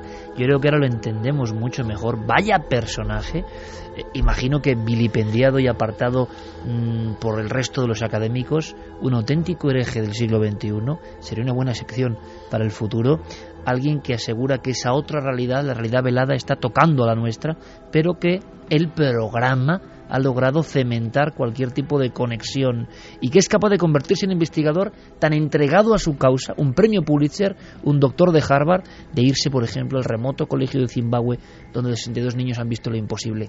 Javier, me parece maravilloso, se me pone la carne de gallina de verdad, porque creo que, bueno, siento la fortuna de que hay personas que ya hace 20 años estaban con todo esto que tanto nos interesa en este nivel más profundo, si cabe, del misterio, el nivel transformador. John Mack, nuestro homenaje. Pero imagino, Santi, ahora nos hablarás después de los informativos, pero que sobre esta muerte yo había leído cosas, ¿no? También planeaba, ¿no? La sensación de que era un tipo molesto. Es que ha habido muertes eh, muy convenientes, digámoslo así, a lo largo de la historia de la investigación paranormal y de la investigación ufológica y de la investigación de conspiraciones. Hay mucho accidente de tráfico recurrente, mucho atraco extraño, muchísimo suicidio de gente que mostraba una vitalidad impresionante 24 horas antes. Oye, tú me has contado en alguna ocasión y fuera, yo levanto el secreto, tú me conoces, digo, hay que contarlo, haremos un día que hay un montón de colegas tuyos, un montón de colegas tuyos con los que tú has hablado, eh, te has eh, traspasado información. Y no hablamos de los amigos de Santi, en plan ya sabemos cómo, ¿no? Sino gente que anda en el mundillo de la conspiración. ¿Qué les ha pasado? Pues un montón no, pero sí ha habido dos casos en concreto. Hay un montón de, gente que se ha dedicado a la conspiración y que ha tenido muertes extrañas. Y dentro de ese montón hay dos que le tocan de, cerca. Y dentro de ese montón ha habido dos personas y yo creo que se merece que un programa de estos, antes de acabar la temporada, detalle eso, ese par de casos, eh, que concretamente pues uno tuvo una muerte muy, muy, muy extraña y el otro eh, directamente se, se suicidó de una forma inexplicable hasta para su familia. ¿Querían haber encontrado algo importante antes de ese momento? Eh, uno de ellos sí. Uno de ellos sí. El otro había estado incordiando durante muchísimo tiempo.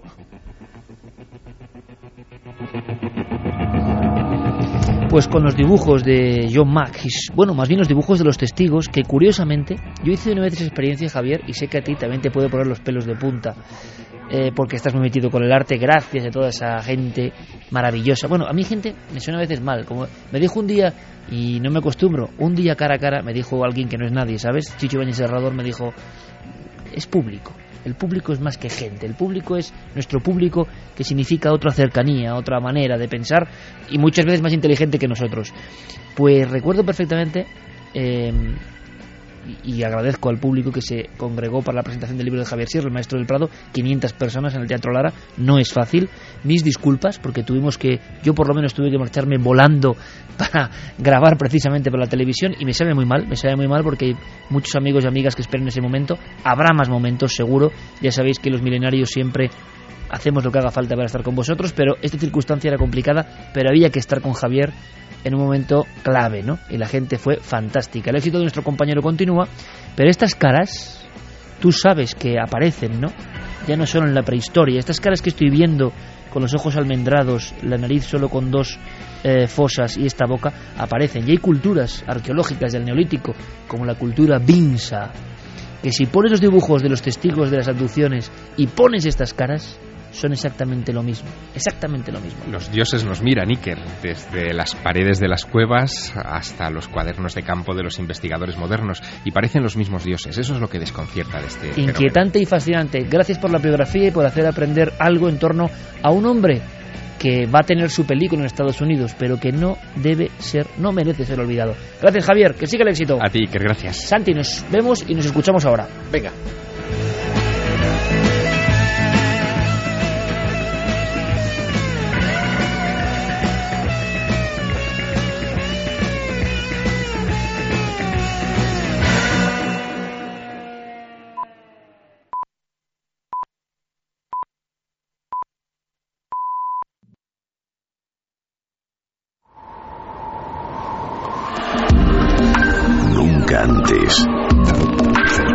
Estado tan cerca de lo desconocido. Milenio 3. Cadena Ser.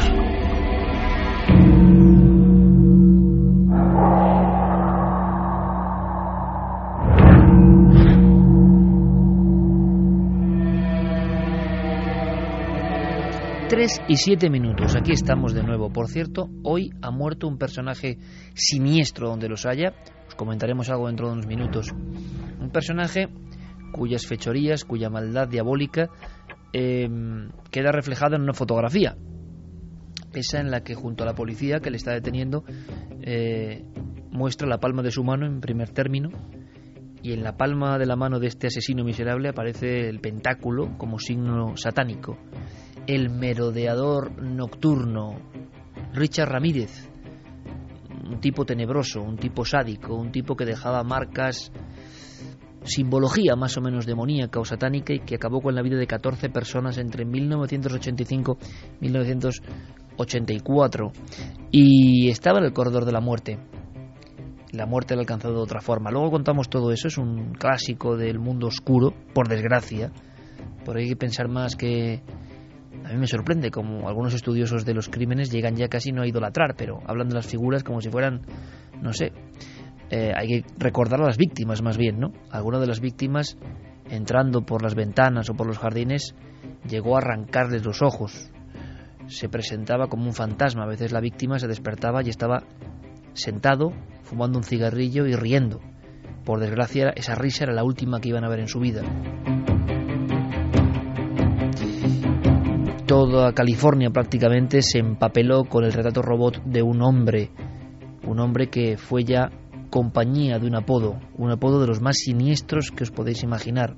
Ahora que tenemos noticias y que estamos esperando además novedades que ojalá no se cumplan en torno al terrible caso de ese monje Saolín, entre comillas, y que además algunos compañeros nuestros, como Javier, han podido conocer, haciendo cosas que no ha hecho ningún periodista, como está en el lugar de los hechos donde ahora se busca, busca la policía cuerpos, crímenes, está hablando de una cosa tremenda. Estamos esperando tener algunas informaciones para ofreceros algo que no va a poder ofrecer nadie, sobre todo con la visión de Javier, ese cara a cara de alguna forma inesperadísimo, ¿no? Porque luego esa persona que dice que tiene poderes o que eh, representa filosofías orientales se convierte, de momento dicen ya en un asesino en serie, ni más ni menos que en Bilbao.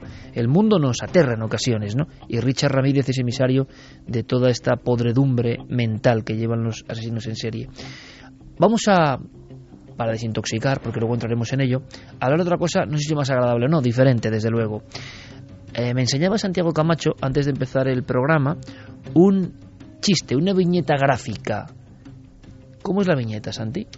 Pues es una viñeta que va a estar en la prensa norteamericana eh, de hoy, de hoy ya domingo, y que eh, presenta una caricatura del presidente Barack Obama con unos cascos, con unos auriculares enchufados con una clavija al planeta Tierra, sus ojos están sustituidos por dos cámaras de vigilancia y en esos auriculares hay escrita una palabra, PRISM, P-R-I-M-S.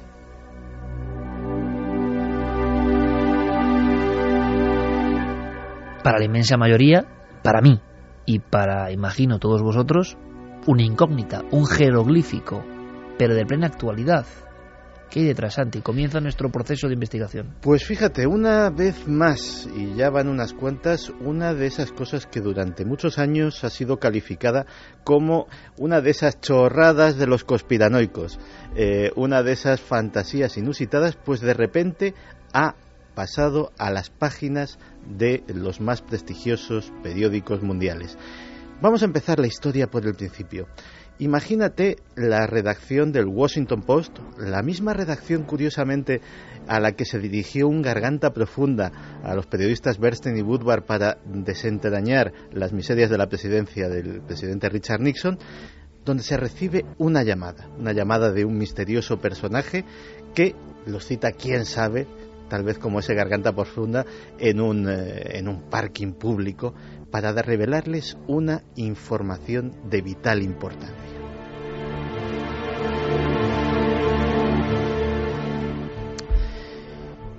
Los periodistas se reúnen con esta persona que se identifica como un agente, como un funcionario de la Agencia Nacional de Seguridad estadounidense, la mítica NSA.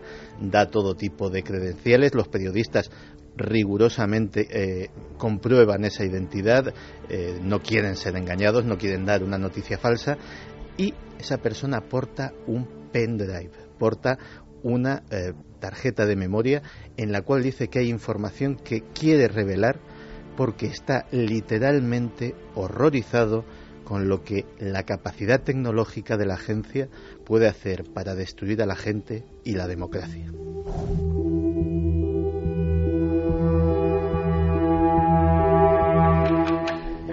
Y así es como ha estallado y se ha revelado esta semana el mayor escándalo de inteligencia de los últimos años, la existencia de un proyecto secreto denominado PRISM, Prisma, eh, que lleva a cabo la Agencia Nacional de Seguridad entre los documentos, porque antes eh, se creía que solamente había un documento, pero eh, los dos periódicos que están a la limón sacando esta noticia, que son el Washington Post y el británico The Guardian, ya hoy han sacado documentación nueva, es decir, parece ser que eh, en la documentación revelada hay más de un documento, pues el primero de esos documentos era un PowerPoint, era un PowerPoint de 41 páginas que se utilizaba para el entrenamiento, para el adoctrinamiento, para la enseñanza de los nuevos agentes en el que se detallaba todo y en qué consistía ese proyecto PRIMS. Es un documento increíble porque estamos hablando de un documento auténtico top secret fechado en abril de este año, es decir, absolutamente reciente y absolutamente actualizado.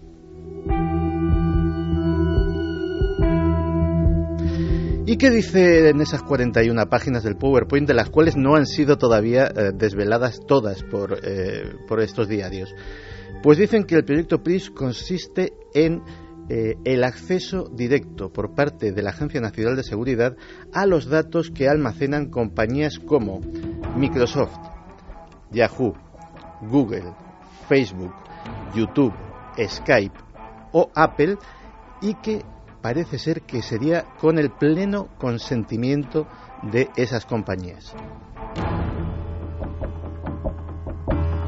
Estamos hablando del mayor escándalo, yo no sé de espionaje, de control, de seguridad. Poned vosotros el nombre que queráis y a través precisamente de esas redes, Facebook, eh, Twitter, Google Plus o milenio3 queremos ya, por favor, opiniones y preguntas para Santiago Camacho, porque lo que está contando, mm, en fin, nos suena auténtico bombazo.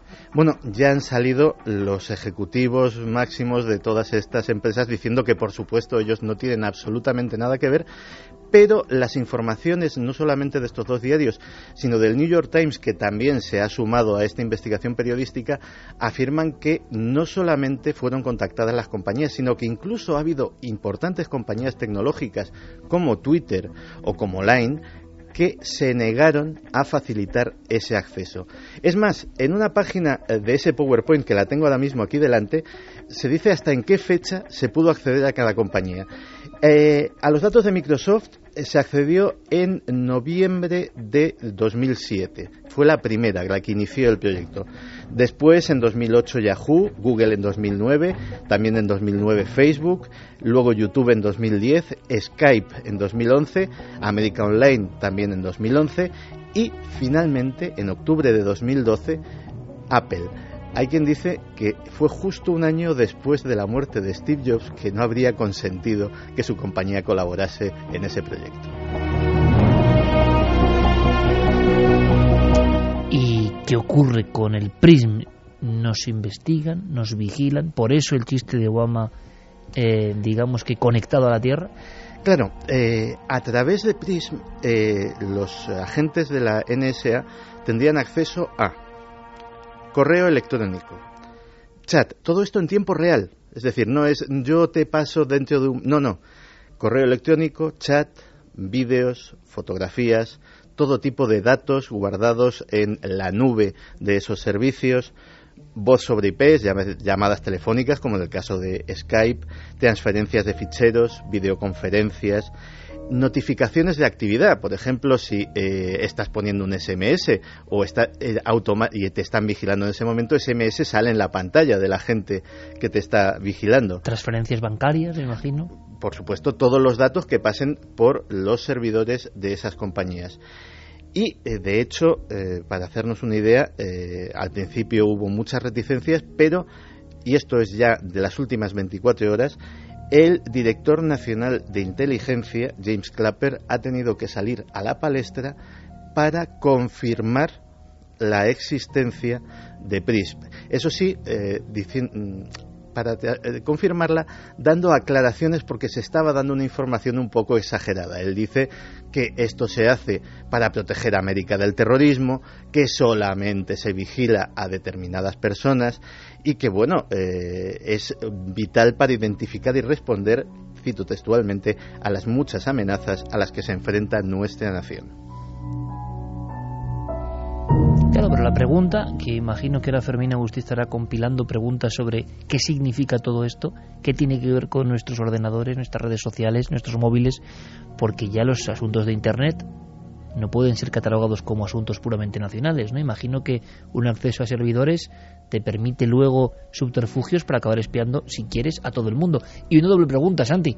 Yo no sé si esto es normal o de perogrullo, o ya lo intuíamos que los servicios de inteligencia tienen que tener acceso a lo que hacemos. Esto le puede horrorizar a mucha gente, pero ¿somos tan tontos para pensar que los servicios de inteligencia o que tenemos nosotros privacidad en las comunicaciones digitales? ¿Las personas de verdad creéis que en el mundo de lo digital hay esa libertad que nos cuentan? Vamos, creo que tontos no somos ninguno, ¿no? A esta altura. Fíjate hasta qué punto llega el asunto de que todos hemos visto en las películas de espías eh, la típica escena del interrogatorio que está el pobre señor que le han pillado haciendo... Con un flexo, mira, como este que tengo aquí. Haciendo algo que no debía y entonces llega el agente de la CIA o de la NSA con una carpeta y dice, lo sabemos todo sobre ti.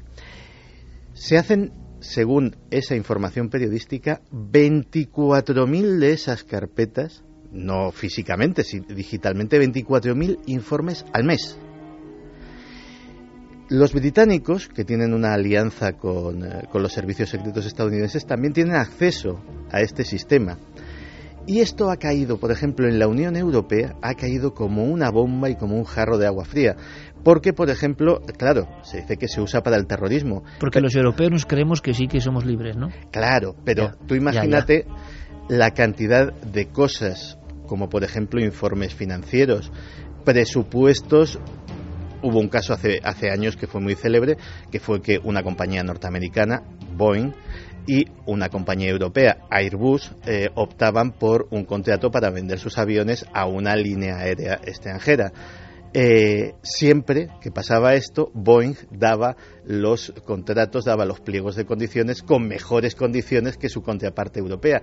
Y la gente empezó a sospechar, y parece ser que con razón, que los servicios secretos norteamericanos estaban de alguna forma ayudando a su empresa compatriota interceptando las comunicaciones que deberían ser confidenciales de la competencia. Es decir, estamos ante un escándalo de eh, consecuencias mayúsculas.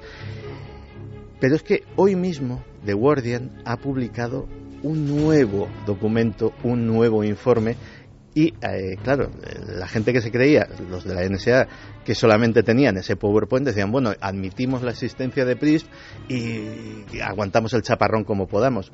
No, Hoy The Guardian ha desclasificado también la, la, existencia de una cosa que se llama el Boundless Informant, el eh, informante sin barreras, digámoslo así. Es el programa que se utiliza para analizar la información que viene de aquí. Es capaz de analizar, agárrate a la mesa, 3 billones de piezas de información al mes es decir, prácticamente todo lo que pasa por esas sedes de datos. Por otro lado, además, eh, esa investigación periodística ha tenido que hacer frente a esos desmentidos de las empresas, pero claro, hacen estos periódicos una eh, pregunta muy clara. Dice, bueno, vamos a suponer que la Agencia Nacional de Seguridad está entrando en vuestros sistemas sin que vosotros sepáis nada. Pero es que vuestra información está codificada alguien le tiene que haber dado las llaves criptográficas para interpretar la información de vuestros servidores. A eso como respondéis y de momento todo el mundo ha dado la callada por respuesta. Estoy imaginando a Guillermo León cuando confeccione ikerjiménez.com o misterio.com podéis acceder en cualquier momento para toda la información de este equipo de milenarios. Repito, la noticia sería en una noche muy bonita porque hoy me informaba Fermín Agustí, porque lo decíais vosotros, claro, siempre la voz del público el 9 de junio. Hace un año estábamos en Alerta OVNI 2012. ¿eh? Ha pasado un año del Alerta OVNI 2012. Y hoy hablamos un poco de conspiración global. Mañana, por cierto, tenéis toda la información. Cuarto milenio a las diez y media de la noche. Diez y media después del fútbol. Bien, eh, claro, las sensaciones me están espiando eh, desde Estados Unidos. No hay libertad real. Es decir, todo lo que yo publico, envío, me guardo, considero secreto otros lo pueden ver. Claro, yo pensaba que eso estaba hasta conocido. O sea, que las personas escriben en el ordenador sabiendo que en el fondo, si los servicios de inteligencia quieren escucharte o espiarte, lo van a hacer. Hombre, se, hace, se ha hecho toda la vida con micrófonos y cosas más burdas. ¿Cómo no se va a aprovechar la panacea de Internet? Eh, que parece que todo es de todos y todo está en mundos que no tienen paredes y que todo fluye. Pues claro, si todo fluye, alguien ahí escuchando. Y eso yo creo que ha ocurrido desde que nació, tenemos libros clásicos, ¿no? Como el de Mostazo y demás, de vigilancia de las comunicaciones, hace ya casi 10 años, pues cómo se habrá perfeccionado hasta ahora. Vamos simplemente, Santi, para saber qué opina el público, que la mayoría, yo creo, utiliza el ordenador, el móvil, y si cree realmente que esto es una cosa horrible, si ya pensaba que esto ocurría evidentemente desde el inicio de la propia creación de Internet, que surge en el ámbito militar, no lo olvidemos, y su opinión personal. Fermín. Hola Iker, Sara dice, ¿qué se supone que hacen con esta información? ¿Es para saber nuestros trapos sucios por si algún día resultamos molestos? ¿Santi? Eh, en realidad, eh, la información de ese tipo para un servicio de inteligencia es vital. Eh, a lo mejor la mía no, o la de. Bueno, igual la tuya sí. O la de nuestro oyente, o la de cualquier persona normal. Pero imaginémonos, por ejemplo, que queremos tener acceso a eh, las decisiones, las decisiones políticas de un determinado país y que conocemos absolutamente todos los secretos de X miembro del gobierno con el que queremos firmar un acuerdo comercial o que queremos que eh, presente una moción en la ONU a nuestro favor, etcétera, etcétera. Y sabemos pues o que le gusta el sadomasoquismo, la pornografía infantil, que le es infiel a su mujer o cualquier otra cosa que nos podamos imaginar. Pero me pregunto, Santi, ¿eso no se ha hecho siempre? Con internet o sin ella. Pero es que antes había que currárselo. Es decir, antes había que poner a un... Ahora te dan ya todo hecho el propio usuario, ¿no? Antes había que poner a un señor siguiéndole a las 24 horas del día, haciendo fotografías, había que colarse en su casa, pincharle el teléfono, ponerle micrófonos. Ahora te lo dan todo hecho apretando un botón desde casa. Eso es una especie de echelon que parece pasado de moda a lo bestia, ¿no? Efectivamente, es exactamente eso. Es el planteamiento de echelon, pero ya absolutamente pasado de rosca. No te puedas imaginar la que hay montada dentro de la NSA buscando al topo o buscando al filtrador. O sea, es eh, la caza de la caza del hombre que parece ser que de momento no han tenido suerte. Es curioso, Santi, o sea, dominan el mundo, espían en todo el mundo, como todas las naciones, me imagino. Están en los servidores más potentes del mundo los que sirven la información que creemos que es la libertad y sin embargo también hay, eh, bueno, sus filtraciones y resulta que desde dentro un topo no le puede localizar. A este no le ha leído ningún mensaje, no le ha leído ningún pendrive, él ha sacado la información a la antigua usanza y no le han pillado. Es decir, la destreza de un individuo al final ha podido con el sistema establecido. Más mensajes. JM Portillo Moriel dice, entonces el consejo que sería eliminar todas las cuentas en redes sociales. Hombre, yo ya te digo, o sea, a fin de cuentas, eh, depende de quién seas y depende de qué información pongas. Eh, de momento esta información dice que, por ejemplo, Twitter eh, llegaron estos señores trajeados o no, no lo sabemos, a hacerles la propuesta y ellos se negaron rotundamente y hubo otras personas que tampoco accedieron a darles esa puerta abierta a sus servidores. Pero no, igual lo vuelven a intentar, ¿no? Sí, luego hay, otra cosa que se están empezando a plantear y por eso decía que la reacción en la Unión Europea está siendo muy, muy virulenta. Y es que eh, los propios gobiernos europeos se están dando cuenta de que dependemos de grandes gigantes norteamericanos eh, en los que volcamos toda nuestra información, toda nuestra información incluso vital para nuestras empresas, para nuestra economía, para nuestra defensa o para nuestra política. Pero eso sí que es muy curioso lo que eso es clave, Santi, es decir, la panacea de los sitios gratuitos, de los eh, niveles de almacenaje, de almacenaje perdón, infinitos casi, todo el mundo se lanza y luego se da cuenta de dónde ha lanzado su información. Claro. Es decir, ha pasado el tiempo, uy, estos señores pueden acceder a esto. Bueno, ya, pero es que tú lo has volcado ahí y nadie se lee incluso la letra pequeña muchas veces. ¿no? Entonces, una, una cosa en la que están empezando a insistir mucho determinados parlamentarios europeos es que Europa debería de tener grandes empresas de eh, comunicación y grandes empresas de nuevas tecnologías para ser más o menos autónoma en ese sentido, como por ejemplo hace China que eh, mucho le criticamos su cerración, su cerrazón a la hora de, blindar su internet de, influencias externas, pero mm, cosas como esta parece que le dan un poco la razón. Es curioso porque internet también es la globalidad, por tanto la posibilidad de grandes potencias, digo yo, de luchar en buena lid por los mejores productos y resulta que ¿qué me has mencionado? Facebook, eh, Google, eh, Yahoo, Microsoft, eh, Apple, todos, todos, todos. o sea, pero también quiere decir que la inteligencia de esas personas para crear esos imperios, algunos no han nacido de la, de la más absoluta nada. Es decir, también hay que pensar en por qué estas personas, esta iniciativa, yo no es que sea proamericano ni antiamericano, yo pienso en las personas y en las obras, lo demás me da igual. Eh, pero es curioso que en un mundo tan globalizado y más o menos en, en posiciones que podría haber muchos más países con, con Mm, capacidad de servidores similar, productos similares, redes sociales con el mismo éxito o más, ¿por qué no? Si la red y cómo se ha creado Facebook, cómo se ha creado Google, cómo se ha creado Yahoo, a veces han sido chavales realmente, ¿no? ¿Por qué en América? ¿Qué hay ahí? También es un buen análisis, ¿no? ¿Qué iniciativa hay ahí? Mm, hay personas que piensan, hay personas que revolucionan, y nos puede gustar o no, pero todos le llamamos luego la manzana, qué, bueno es este teléfono o el otro, y el otro que es americano. Hombre, pues también es digno no solo de atacar, sino de decir, es curioso que el monopolio de algo que parece una libertad total como Internet, resulta que luego sí que es un monopolio de los que han sido más listos y no creo que en muchos casos, si vamos a si hemos leído la biografía de Steve Jobs o de el fundador de Facebook o de incluso Bill Gates, no creo que los inicios fueran especialmente eh, ventajosos, ¿no? Eh, y sin embargo, hombre, el Reino Unido ha hecho muchos intentos en la informática de tener grandes compañías, eh, todas al desastre prácticamente, ¿no? Es decir, mm, curioso el análisis de fondo de esta tramoya, ¿no? ¿Por qué después de 15 años de proceso de Internet, las ideas americanas en las que han funcionado? También es curioso, ¿verdad? Más preguntas.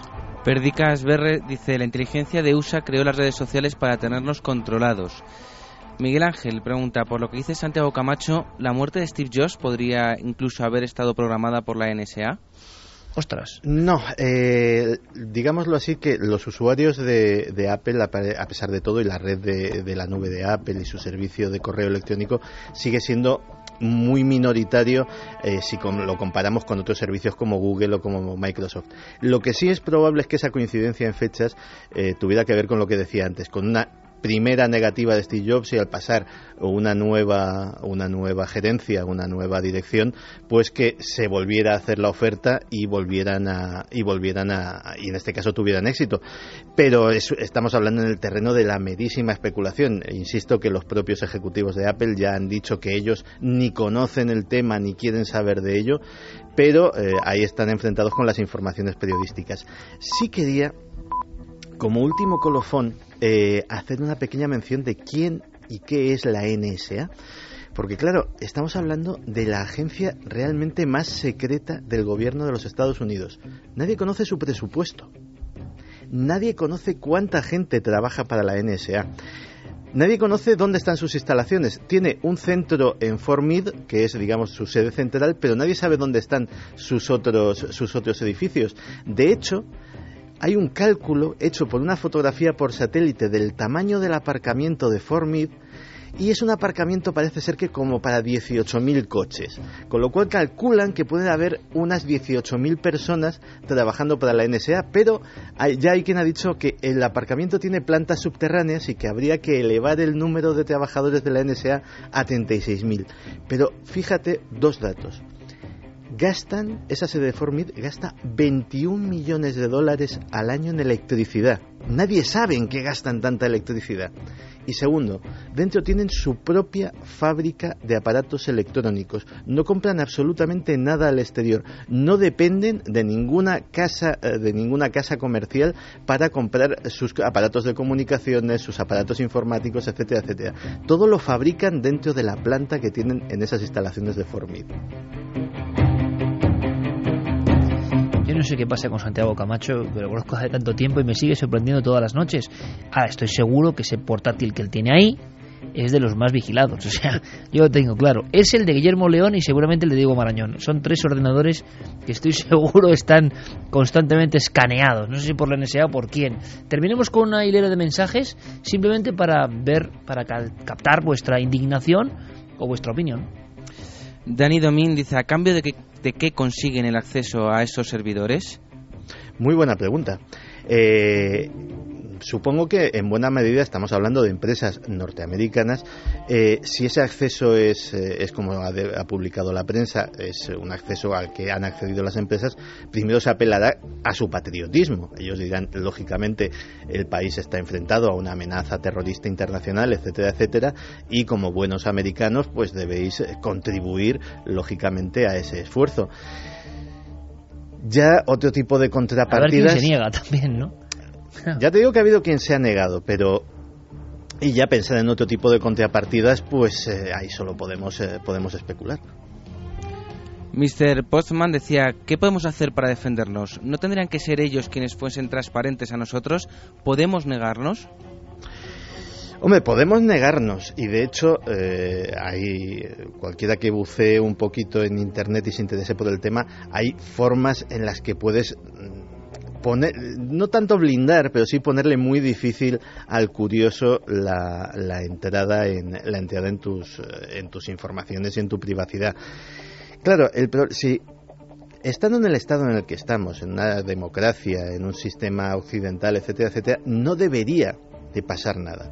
Ahora imagínate esta herramienta puesta en manos de un estado policial. Imagínate que la Stasi que tenía hasta los olores corporales de cada uno de los ciudadanos de la República Democrática Alemana, hubiese tenido esto a su disposición. Esto en manos de un... Y es por eso por lo que es este, este Garganta Profunda ha, ha accedido a revelar esta información y la ha puesto en conocimiento público, porque él teme, y no infundadamente, que, bueno, en el estado actual, vale, pero ¿y si un gobierno o la propia NSA o cualquier otro organismo que tenga acceso a esa información quiere entrar en la tentación de tener más poder del que constitucionalmente le corresponde, de ser más que el presidente, de ser más que el gobierno, de poner o quitar al gobierno con toda esa información, porque los partidos políticos también tienen emails y los candidatos presidenciales y también tienen teapos sucios que, que, tuitean o que eh, charlan por correo electrónico. ¿Y si alguien tiene esa tentación de empezar a jugar con toda esa información y manejar el país a su antojo. Pues es por eso por lo que esta persona, que unos calificarán de héroe y otros de villano, pues ha puesto en manos de la prensa esa información. Aunque también lo que está ocurriendo ahora mismo y con figuras muy célebres de todos los ámbitos, la política, diría que hasta el espionaje, no lo sé, porque ya lo que está pasando es eh, qué fácil lo ponen a los espías hoy en día, ¿no? Porque casi todo el mundo, aunque no se lo piden, está contando su vida, su vida íntima, dónde está, qué es lo que hace, estoy en este restaurante, me voy a no sé dónde, y luego se queja alguien. Bueno, está muy bien, pero es muy curioso, el espionaje ahora lo tiene sencillísimo y con un par de teclas puede saber lo que hacen muchas personas que parece que no son conscientes de que están dando esa información. Fíjate que lo hemos comentado aquí alguna vez, que lógicamente el principal objetivo de, de, estas iniciativas, que sería por ejemplo Al Qaeda, Al Qaeda hace tiempo que ya no transmite absolutamente nada ni por teléfono ni por internet. Como mucho, y ya están empezando incluso parece ser a, a de ese método, utilizan pendrives que llevan mensajeros físicamente en sus bolsillos o escondidos en... Eh, Se está volviendo el mensaje casi del mensajero que lleva un papiro, lo decías un día. Sí, pero ya incluso eh, les parece poco, poco fiable que la información vaya en un soporte, por muy, eh, por muy codificada que vaya o por muy criptografiada que vaya, y se, parece ser que están pasando a los mensajes memorizados, o sea, a la antigua, de yo memorizo el mensaje y yo soy el mensaje, sin que haya ningún soporte por medio.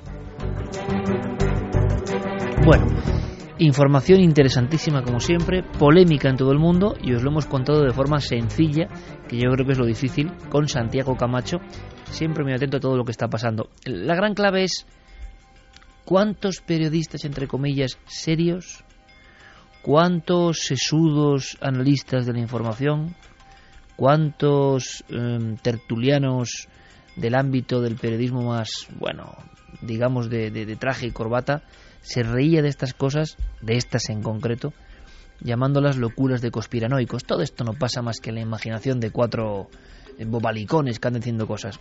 Otra vez, y van unas cuantas en los últimos años, eso que era tontería, ahora sí que les preocupa, ahora sí que escriben de ello.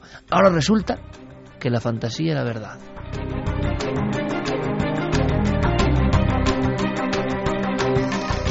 Signo de nuestro tiempo. Antes de saludar a Diego Marañón, que está ya en contacto con nosotros, escuchemos una voz, una voz realmente tenebrosa, un diálogo en un juicio.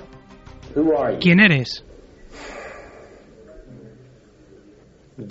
Un tipo, solo soy un tipo. Los asesinos en serie hacemos a pequeña escala lo que los gobiernos hacen a gran escala. Admite ser un ser malvado, Richard. Todos somos malvados de una u otra forma, ¿no crees? Te estoy preguntando a ti. Sí, yo soy el mal. El mal, el demonio, el maligno. Ave Satán, dijo a los magistrados enseñándoles el pentáculo en la mano.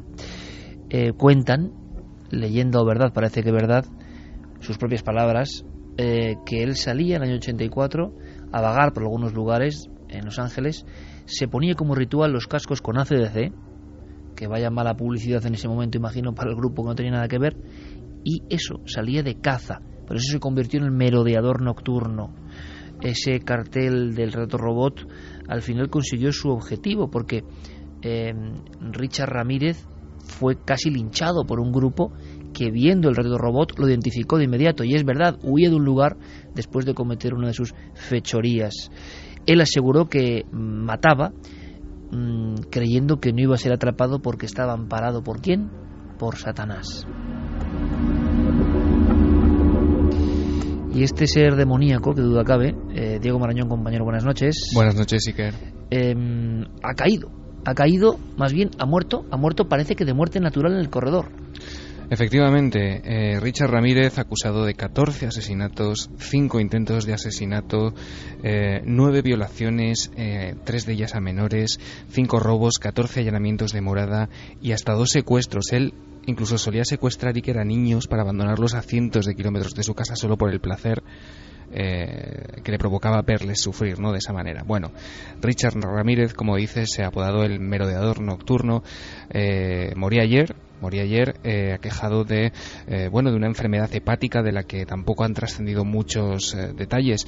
Se sabe que ha muerto en la cárcel donde desde el año 1989 y tras cuatro días de, liberaciones esperaba una fecha, ¿no? Una fecha que llevara a cabo esa sentencia que le condenaba a pena de muerte. en Richard Ramírez, mm, ahora estoy seguro, no lo recomiendo, sinceramente no lo recomiendo a estas horas de la noche se puede acceder rápidamente a través de esos servidores de los que nos hablaba Santiago Camacho, está su cara, su rostro, es un icono del, del miedo de los 80, ¿no? Cuentan que incluso eh, el incremento de venta de armas, de municiones en todo el condado de Los Ángeles se incrementó porque además era como una sombra, o sea, tenía una facilidad tremenda para penetrar en casas unifamiliares, para saltar las verjas, para meterse y además era de un sadismo espantoso, era un ser maligno, un ser que, yo no sé qué tiene de humano este ser, pero así era. Lo alucinante es que llegó a tener fans, que a mí esto sí que me parece um, una especie de, coletazo extrañísimo de la maldad humana, ¿no? Como alguien que ha hecho los peores crímenes, le salen admiradoras, le salen admiradores, es algo increíble, le escriben cartas, el rostro era anguloso, el rostro desaliñado, se hablaba de una dentadura completamente destruida y de un hedor que producía su, su aliento y que realmente era algo que, que dejó marcada a, a la cantidad tremenda de personas que, por fortuna, algunas no murieron, pero fueron atacadas y a punto de morir con este hombre que, lo más inquietante, ¿no? Era un visitante de dormitorio en el sentido de que uno se despertaba y lo veía sentado. Había dos o tres casos de mujeres que, que se despertaron y lo vieron sonriente sentado en la penumbra esperando cometer su fechoría. Conexión con el satanismo. No sé si ha quedado claro del todo. Se ha hablado de un intento de, de hacerse pasar por el enloquecido guiado por abogados, que ya este es, que es ya el, el total, mm, ante criaturas de semejante pelaje que todavía los abogados eh, intenten ¿no? que haya un tipo de, de, de salida o de mitigar su pena y hay quien duda entre los estudiosos de si realmente creía en ese satanismo o, fue una especie como de, de, cobertura judicial para hacerle pasar por enajenado, digo.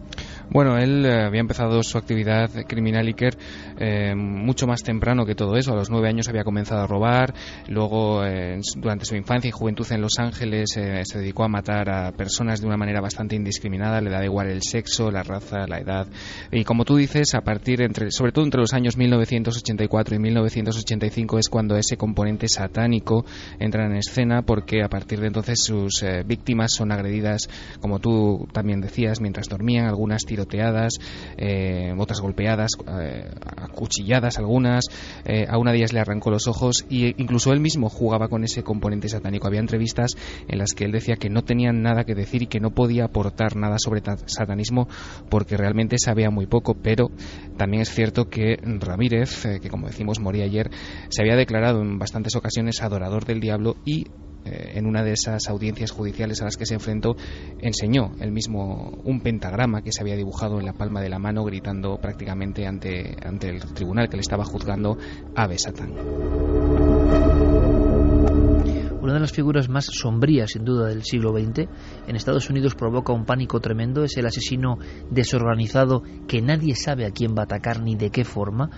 Em, y luego ese otro factor alucinante, yo creo que se casó en la cárcel, si no me equivoco, años después, y que tenía su legión de admiradoras. Hmm. Esto sí que yo creo, yo no sé si para sociólogos, investigadores de la mente humana, es que no ha pasado con uno ni con dos, sino que ha pasado con varios criminales. Con Ted Bundy, por ejemplo. Claro, pero es que encima el caso de Richard Ramírez era tan desagradable, tan sádico, tan tan tan bajo en, a todos los niveles, como hombre, es cualquier asesinato, pero es que este encima era con una alevosía, ¿cómo es posible que eso genere admiración por parte de de fans de este tipo que incluso se acumulan a la salida de la cárcel en los años 86-87. ¿Cómo es posible? El público americano y mundial se quedó traumatizado también por esta especie de redoble inesperado de la historia, ¿no? Pues sí, pues sí, la verdad es que esto, como tú dices, es un componente, eh, parece que bastante propio, ¿no?, de la mente de estos criminales, de los asesinos en serie.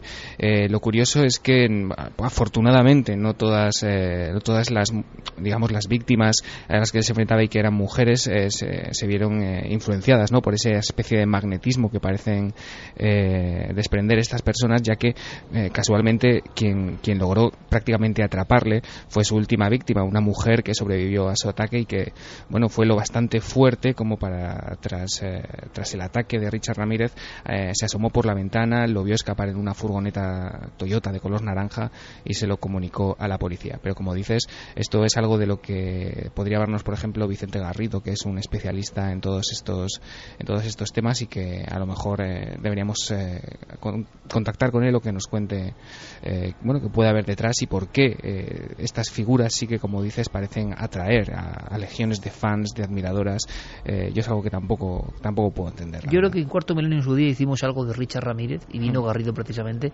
que ahora además estará muy atento y yo no sé si la semana que viene podremos dar datos o no de este otro caso que, que nos ha conmocionado en Bilbao con el Shaolin y, y todo lo que parece que se va descubriendo. Me contaba Javier que el último dato, que ya es alucinante, es que hay un álbum de fotos y que la Archancha, según publica Crónica del Mundo, está pensando ya en nueve víctimas. ¿eh? Esto ya es una cosa terrorífica en un sitio como Bilbao, que también dices, ¿cómo en Bilbao puede desaparecer gente y que nadie se dé cuenta, más o menos? ¿no? Que no es tan fácil, que es, una lugar, es un lugar con una orografía muy especial. Mm. Eh, Santi, hay una cosa que me inquieta sobre Richard Ramírez, que me parece una de las figuras más espantosas de la historia de la criminología, por todo lo que, lo que rodea el caso. Lo que hablamos, primero, genera un pánico muy especial, un pánico en una comunidad porque es alguien que no sabes cuándo va a atacar, ni cómo, ni por qué, ni cuál es su motivación. Pero esta segunda fase, que a veces lo decíamos tú y yo fuera, ¿no? Incluso llega este aura de algunos asesinos, que esto me parece increíble, llega a tocar o a rozar de alguna forma. Es como cuando se hace un museo de un asesino en serie. Pues tú dices, bueno, pero ¿esto qué es? O sea, ¿esto qué es? Eh, ¿Qué estamos aquí adorando? Una cosa es contar un caso y otra cosa es saber, habría que hacer un, un museo de las víctimas, me imagino, en todo caso, o sea, no, no del asesino. Esa especie de aura extraña que influye en los investigadores, pero influye, y se ha demostrado, yo no lo estoy, no lo estoy inventando, en el sexo femenino, que es algo que nos deja como traumatizados un poco, ¿no? Sí, de hecho, en cierto sentido tiene mucho que ver con, eh, con el, el impulso de transgresión, la atracción hacia lo oscuro. Es un, pero alguien que ha violado, desgarrado, eh, descuartizado y sacado ojos a mujeres y, y, lo admiran mujeres eso. Fíjate, ¿sabes quién? Es alucinante. ¿Sabes quién dejó plasmado negro sobre el blanco perfectamente esa situación mucho antes de que se produjese? Bram Stoker. Drácula ejercía sobre sus víctimas, ejercía sobre las mujeres que sabían quién era y que sabían lo que hacía, ejercía esa misma fascinación. Esa misma fascinación. Es verdad que este Richard Ramírez, desaliñado, hediondo de lo que tú quieras, pero representa un poco el vampiro de la noche también. Exactamente, representa la sombra representa no solamente la sombra, sino un ser que ha abrazado esa sombra, que no la oculta y de alguna forma, pues eh, es un personaje, es un personaje que fascina. En el caso de los investigadores es distinto. El caso de los investigadores, fíjate, y a mí eso lo voy a decir me pone de muy mala leche, ¿eh? de verdad, ¿eh? Ya, pero eh, también y me refiero más, fíjate, a los investigadores policiales o a los investigadores o a los, o a los criminólogos que los cazan. En el fondo tienes que ponerte en el papel del monstruo para cazar al monstruo. Y en cierto sentido, pues eh, sobre todo eso, en, en, el campo policial, en el que sobre todo en Estados Unidos, están mucho tiempo persiguiendo a un determinado asesino en serie que se convierte aquello en una especie de enorme partida de ajedrez, pues al final, digámoslo así, eh, también todas las profesiones hacen callo y terminas eh, pensando como piensan los generales del general enemigo, de es mi enemigo, pero a veces le admiro por lo digámoslo así, por la habilidad que tiene para eludirme o por la habilidad que tiene para ocultarse. Pero en cualquier caso, son eh, concretamente Ramírez eh, y, por ejemplo, Henry Lee Lucas eran verdaderas pesadillas para sus, eh, para sus perseguidores. Porque el propio Henry Lee Lucas lo decía, decía, no hay nada peor para la policía que un asesino en serie que un día estrangula a alguien en una ciudad dispara a otro en otra, apuñala a otro en otra y que ni siquiera saben quién es ni qué puede hacer. Muchas veces los propios asesinos en serie caen víctimas de sus propios rituales, de sus propios sistemas mentales, de su propia organización, pero como muy bien los has definido, los asesinos en serie organizados son los más difíciles de atrapar y, gracias generalmente a afortunadas casualidades como fue en el caso de Ramírez. Richard Ramírez, el merodeador nocturno, eh, la mítica que también por eso irradia en ocasiones, yo creo que desgraciadamente pues llega mm, a calar hasta los, los persecutores de estas figuras tan extrañas, ¿no? Eh, 1984-1985, 14 víctimas, 14 muertes. Siempre la víctima se olvida, ¿no? Ahora ya no está entre los vivos Richard Ramírez y yo estoy seguro que en el reino de las sombras también la guardan, claro. Eh, vamos a pasar rápidamente a otra historia, no sé si sombría o no, pero que dejó muchas incógnitas. Era una historia que suena la sintonía de Diego Marañón y su Créalo no, porque merece la pena, porque la sintonía que nos puso de un misterioso programa de televisión nos puso los pelos de punta.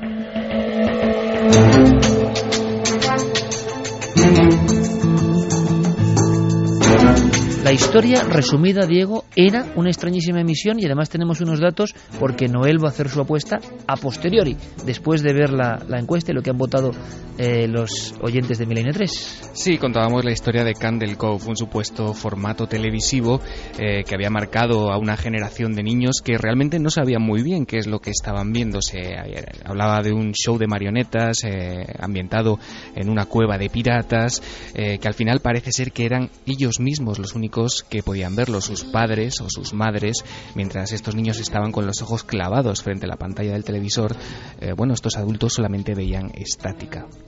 Candle Cove y además una especie como de extrañísima sintonía con voces de niños y había uno que era el El al señor Arrancapiel. el señor Arrancapiel como personaje. ¿Cómo quedó la encuesta? Diego, ¿tienes por ahí los datos? Eh, sí, eh, bueno, tengo los datos mm, a medias porque Guillermo León los ha ocultado para que no. Vamos a ver, vamos a ver. Eh, eh, Fermín. Pues prácticamente un empate técnico. Verdadero 50,3, falso 49,7. Para ponérselo difícil a Noel, ¿eh? Para Decíamos que el oráculo iba, no tiene, o sea, es increíble. Siempre hay, bueno, pues desventaja entre una parte y otra de la balanza, pero esta ocasión no. Prácticamente empate técnico para que Noel lo tenga más difícil, pero él va a demostrar su poder, estoy seguro. Noel Calero, oráculo milenario, eh, 38 a 3 es la, la estadística, ¿no? Eh, de la de, de la profecía inversa, que es lo difícil, profecía inversa. Eh, esta emisión de los niños, años 70, ¿real o no, compañero? Fuera. Dice que no, mm, sin dudarlo, como siempre. Se pone con el 49 y pico por ciento, ¿no? Noel, no- Noel dice que no es real. Sí. Joder, Noel nos está, nos Defraudando. está- nos está defraudando Nos está últimamente bastante, ¿eh? Vamos a dejar de preguntarle ya. Sí, porque nos está hundiendo acertado. un poco la estadística. Ha Noel acertado. ha acertado, efectivamente. 38, 38 errores con y 4 aciertos. Esto empieza a ponerse complicado, ¿no? Esto sí, sí, no, está remontando. Es muy curioso. Debe ser eh, los últimos coletazos de la temporada que le Hay dan que, fuerza. hay que felicitarle, pero Candle Cove, por tanto, fue Cove. un, un fraude, un fraude, una especie de mito de... Efectivamente. Sabes que hemos hablado algunas veces en Milenio 3, cuando hablábamos, por ejemplo, del Slenderman, del hombre delgado, de esta especie de fenómeno que de unos años a esta parte se ha convertido en algo bastante, bastante frecuente en Internet. Son los famosos creepypastas. Bueno, pues esto es una... Sí, sí, sí. Son estas historias que se inventa, por ejemplo, una persona en un foro y que a partir de ahí crecen y crecen y se convierten en auténticos mitos de la red. Eh, se hacen videojuegos. Bueno, te cuento rápidamente un par de datos. Bueno, pero el público, es verdad, ha engañado esta historia el público porque 50% decía que era real. Sí, sí, el acerta- eh, o sea, el público ha caído en la trampa, en, la en una trampa que tendió en el año 2009 eh, un artista web que se llama Chris Strop, que es el, inventor de este formato. Él eh, se dedicó a postear en, en un foro eh, recuerdos inventados y luego la gente eh, se dedicó bueno pues a, a seguirle la broma y a, y a rescatar eh, características de este programa a cada cual eh, pues más inquietante no bueno a partir de ahí Chris Strop ha recibido ofertas para llevar incluso esta, esta idea al cine hacer series de televisión realmente basadas en esta idea de Candle Cove de un programa que solamente pueden ver los niños porque la verdad es que es, es bastante atrayente Pero es muy idea, buena idea, ¿eh? Claro, Solo claro. los niños ven una emisión que no ven los padres. Buenísimo. Es buenísimo. Y Chris Strop hasta el momento se ha negado. Eh, Tiene Santi una cara a diciendo alucinante, alucinante total, ¿eh? La, la, la- la fantasía de la red en ocasiones supera cualquier ficción.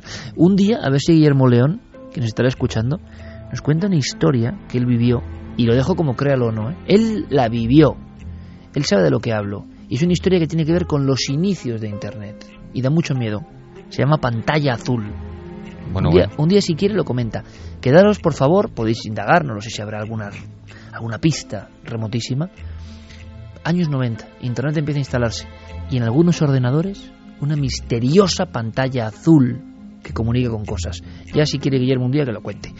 Eh, vamos a, con la siguiente historia, Diego, rapidísimamente. Sí, muy rapidísimamente. Esta historia es que prácticamente no sé ni cómo planteártela, Iker, porque es eh, un rumor, prácticamente no hay historia hilada, no hay argumentos. Se habla en Internet, en, en, ciertos foros, en ciertos correos electrónicos, de que hay zonas en Estados Unidos, eh, concretamente se señalan algunos puntos prácticamente perdidos de Texas, de Tennessee, la ciudad de Knoxville, en el que si tú vas paseando tranquilamente con tu mochila en una excursión a, plena luz del día, te puedes encontrar con eh, campos absolutamente plagados e infestados de cadáveres. Cadáveres que se están pudriendo al sol, cadáveres que están colocados de cualquier manera encima de coches destartalados, cadáveres que están eh, descomponiéndose eh, a merced de cualquier depredador y lo curioso es que eh, estos lugares que están perdidos, que aparecen sorpresivamente eh, al paso del caminante, eh, son perfectamente conocidos por las autoridades y no hay nadie que le ponga freno. Granjas de cadáveres. Granjas de cadáveres. Campos de sangre. No el calero. Que no, que imposible. Así de rotundo, es que, vamos, ni una fracción de segundo. Diego Marañón, mañana te veo en cuarto milenio Amigo, a las diez y media. Un poco antes, sí, sí. ¿Vale? Allí nos vemos. Un abrazo. Un placer.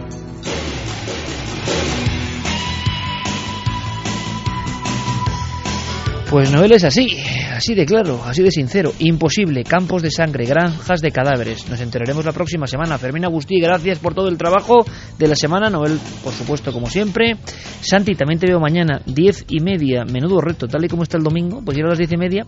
Eh, gran parte del público, imagino que dirá, qué bien, qué maravilla, pero no hay que estar ahí, ¿eh? O sea, vamos a ver, a mí por Twitter, eh, cuando me saluda alguien por la calle, ¿estáis muy tarde? Sí, sí. Pues mañana es cuando hay que dar el do de pecho, que mañana no estamos tarde, así que por favor, acompañándonos. Además no sabemos, no puedo adelantar nada, ¿eh? pero no sabemos si el próximo domingo, no mañana el próximo, habrá emisión de Cuarto Milenio por el asunto de la Copa Confederaciones, pero mañana sí, a las diez y media. Y lo que sí os digo es que el programa merece muchísimo la pena. Javier Pérez Campos, que además hoy ha traído una joya, ha traído su libro que se titula Los ecos de la tragedia. Has tenido que leerlo, ¿eh? He tenido que leerlo para creerlo y todavía aún así no me lo creo. Editado por Planeta, saldrá hacia el 20-25 de junio. Yo creo que también es una magnífica oportunidad. Yo me lo voy a leer de un tirón. Es una historia, lo dejamos ahí. Eh, dice algo así como, ¿cómo es el...? Dice la increíble aventura de un periodista en busca de la verdad. Hay vida después de la muerte. ¿Y ha sido una increíble aventura? Increíble sobre todo. Yo creo que el que lo lea creerá que es una novela, pero es 100% real. Y si quieres, que algún día eh, ya hemos contado aquí algunas cosas, pero hay muchas otras que quedan por contar, que no hemos contado y que, bueno, podemos eh, repasar y conocer. Pues en la editorial Planeta, ni más ni menos, que no es poca cosa, nuestro compañero Javier Pérez Campos que bueno debuta con ese Los ecos de la tragedia. Yo espero que haya una magnífica acogida porque ya intuyo sea algo que es un libro de periodismo palpitante, un periodismo de esos que mientras surgía el hecho estaba de alguna forma o mientras ocurrían esos ecos estaba el periodista anotando, viajando, buscando, sintiendo y transfigurándose también.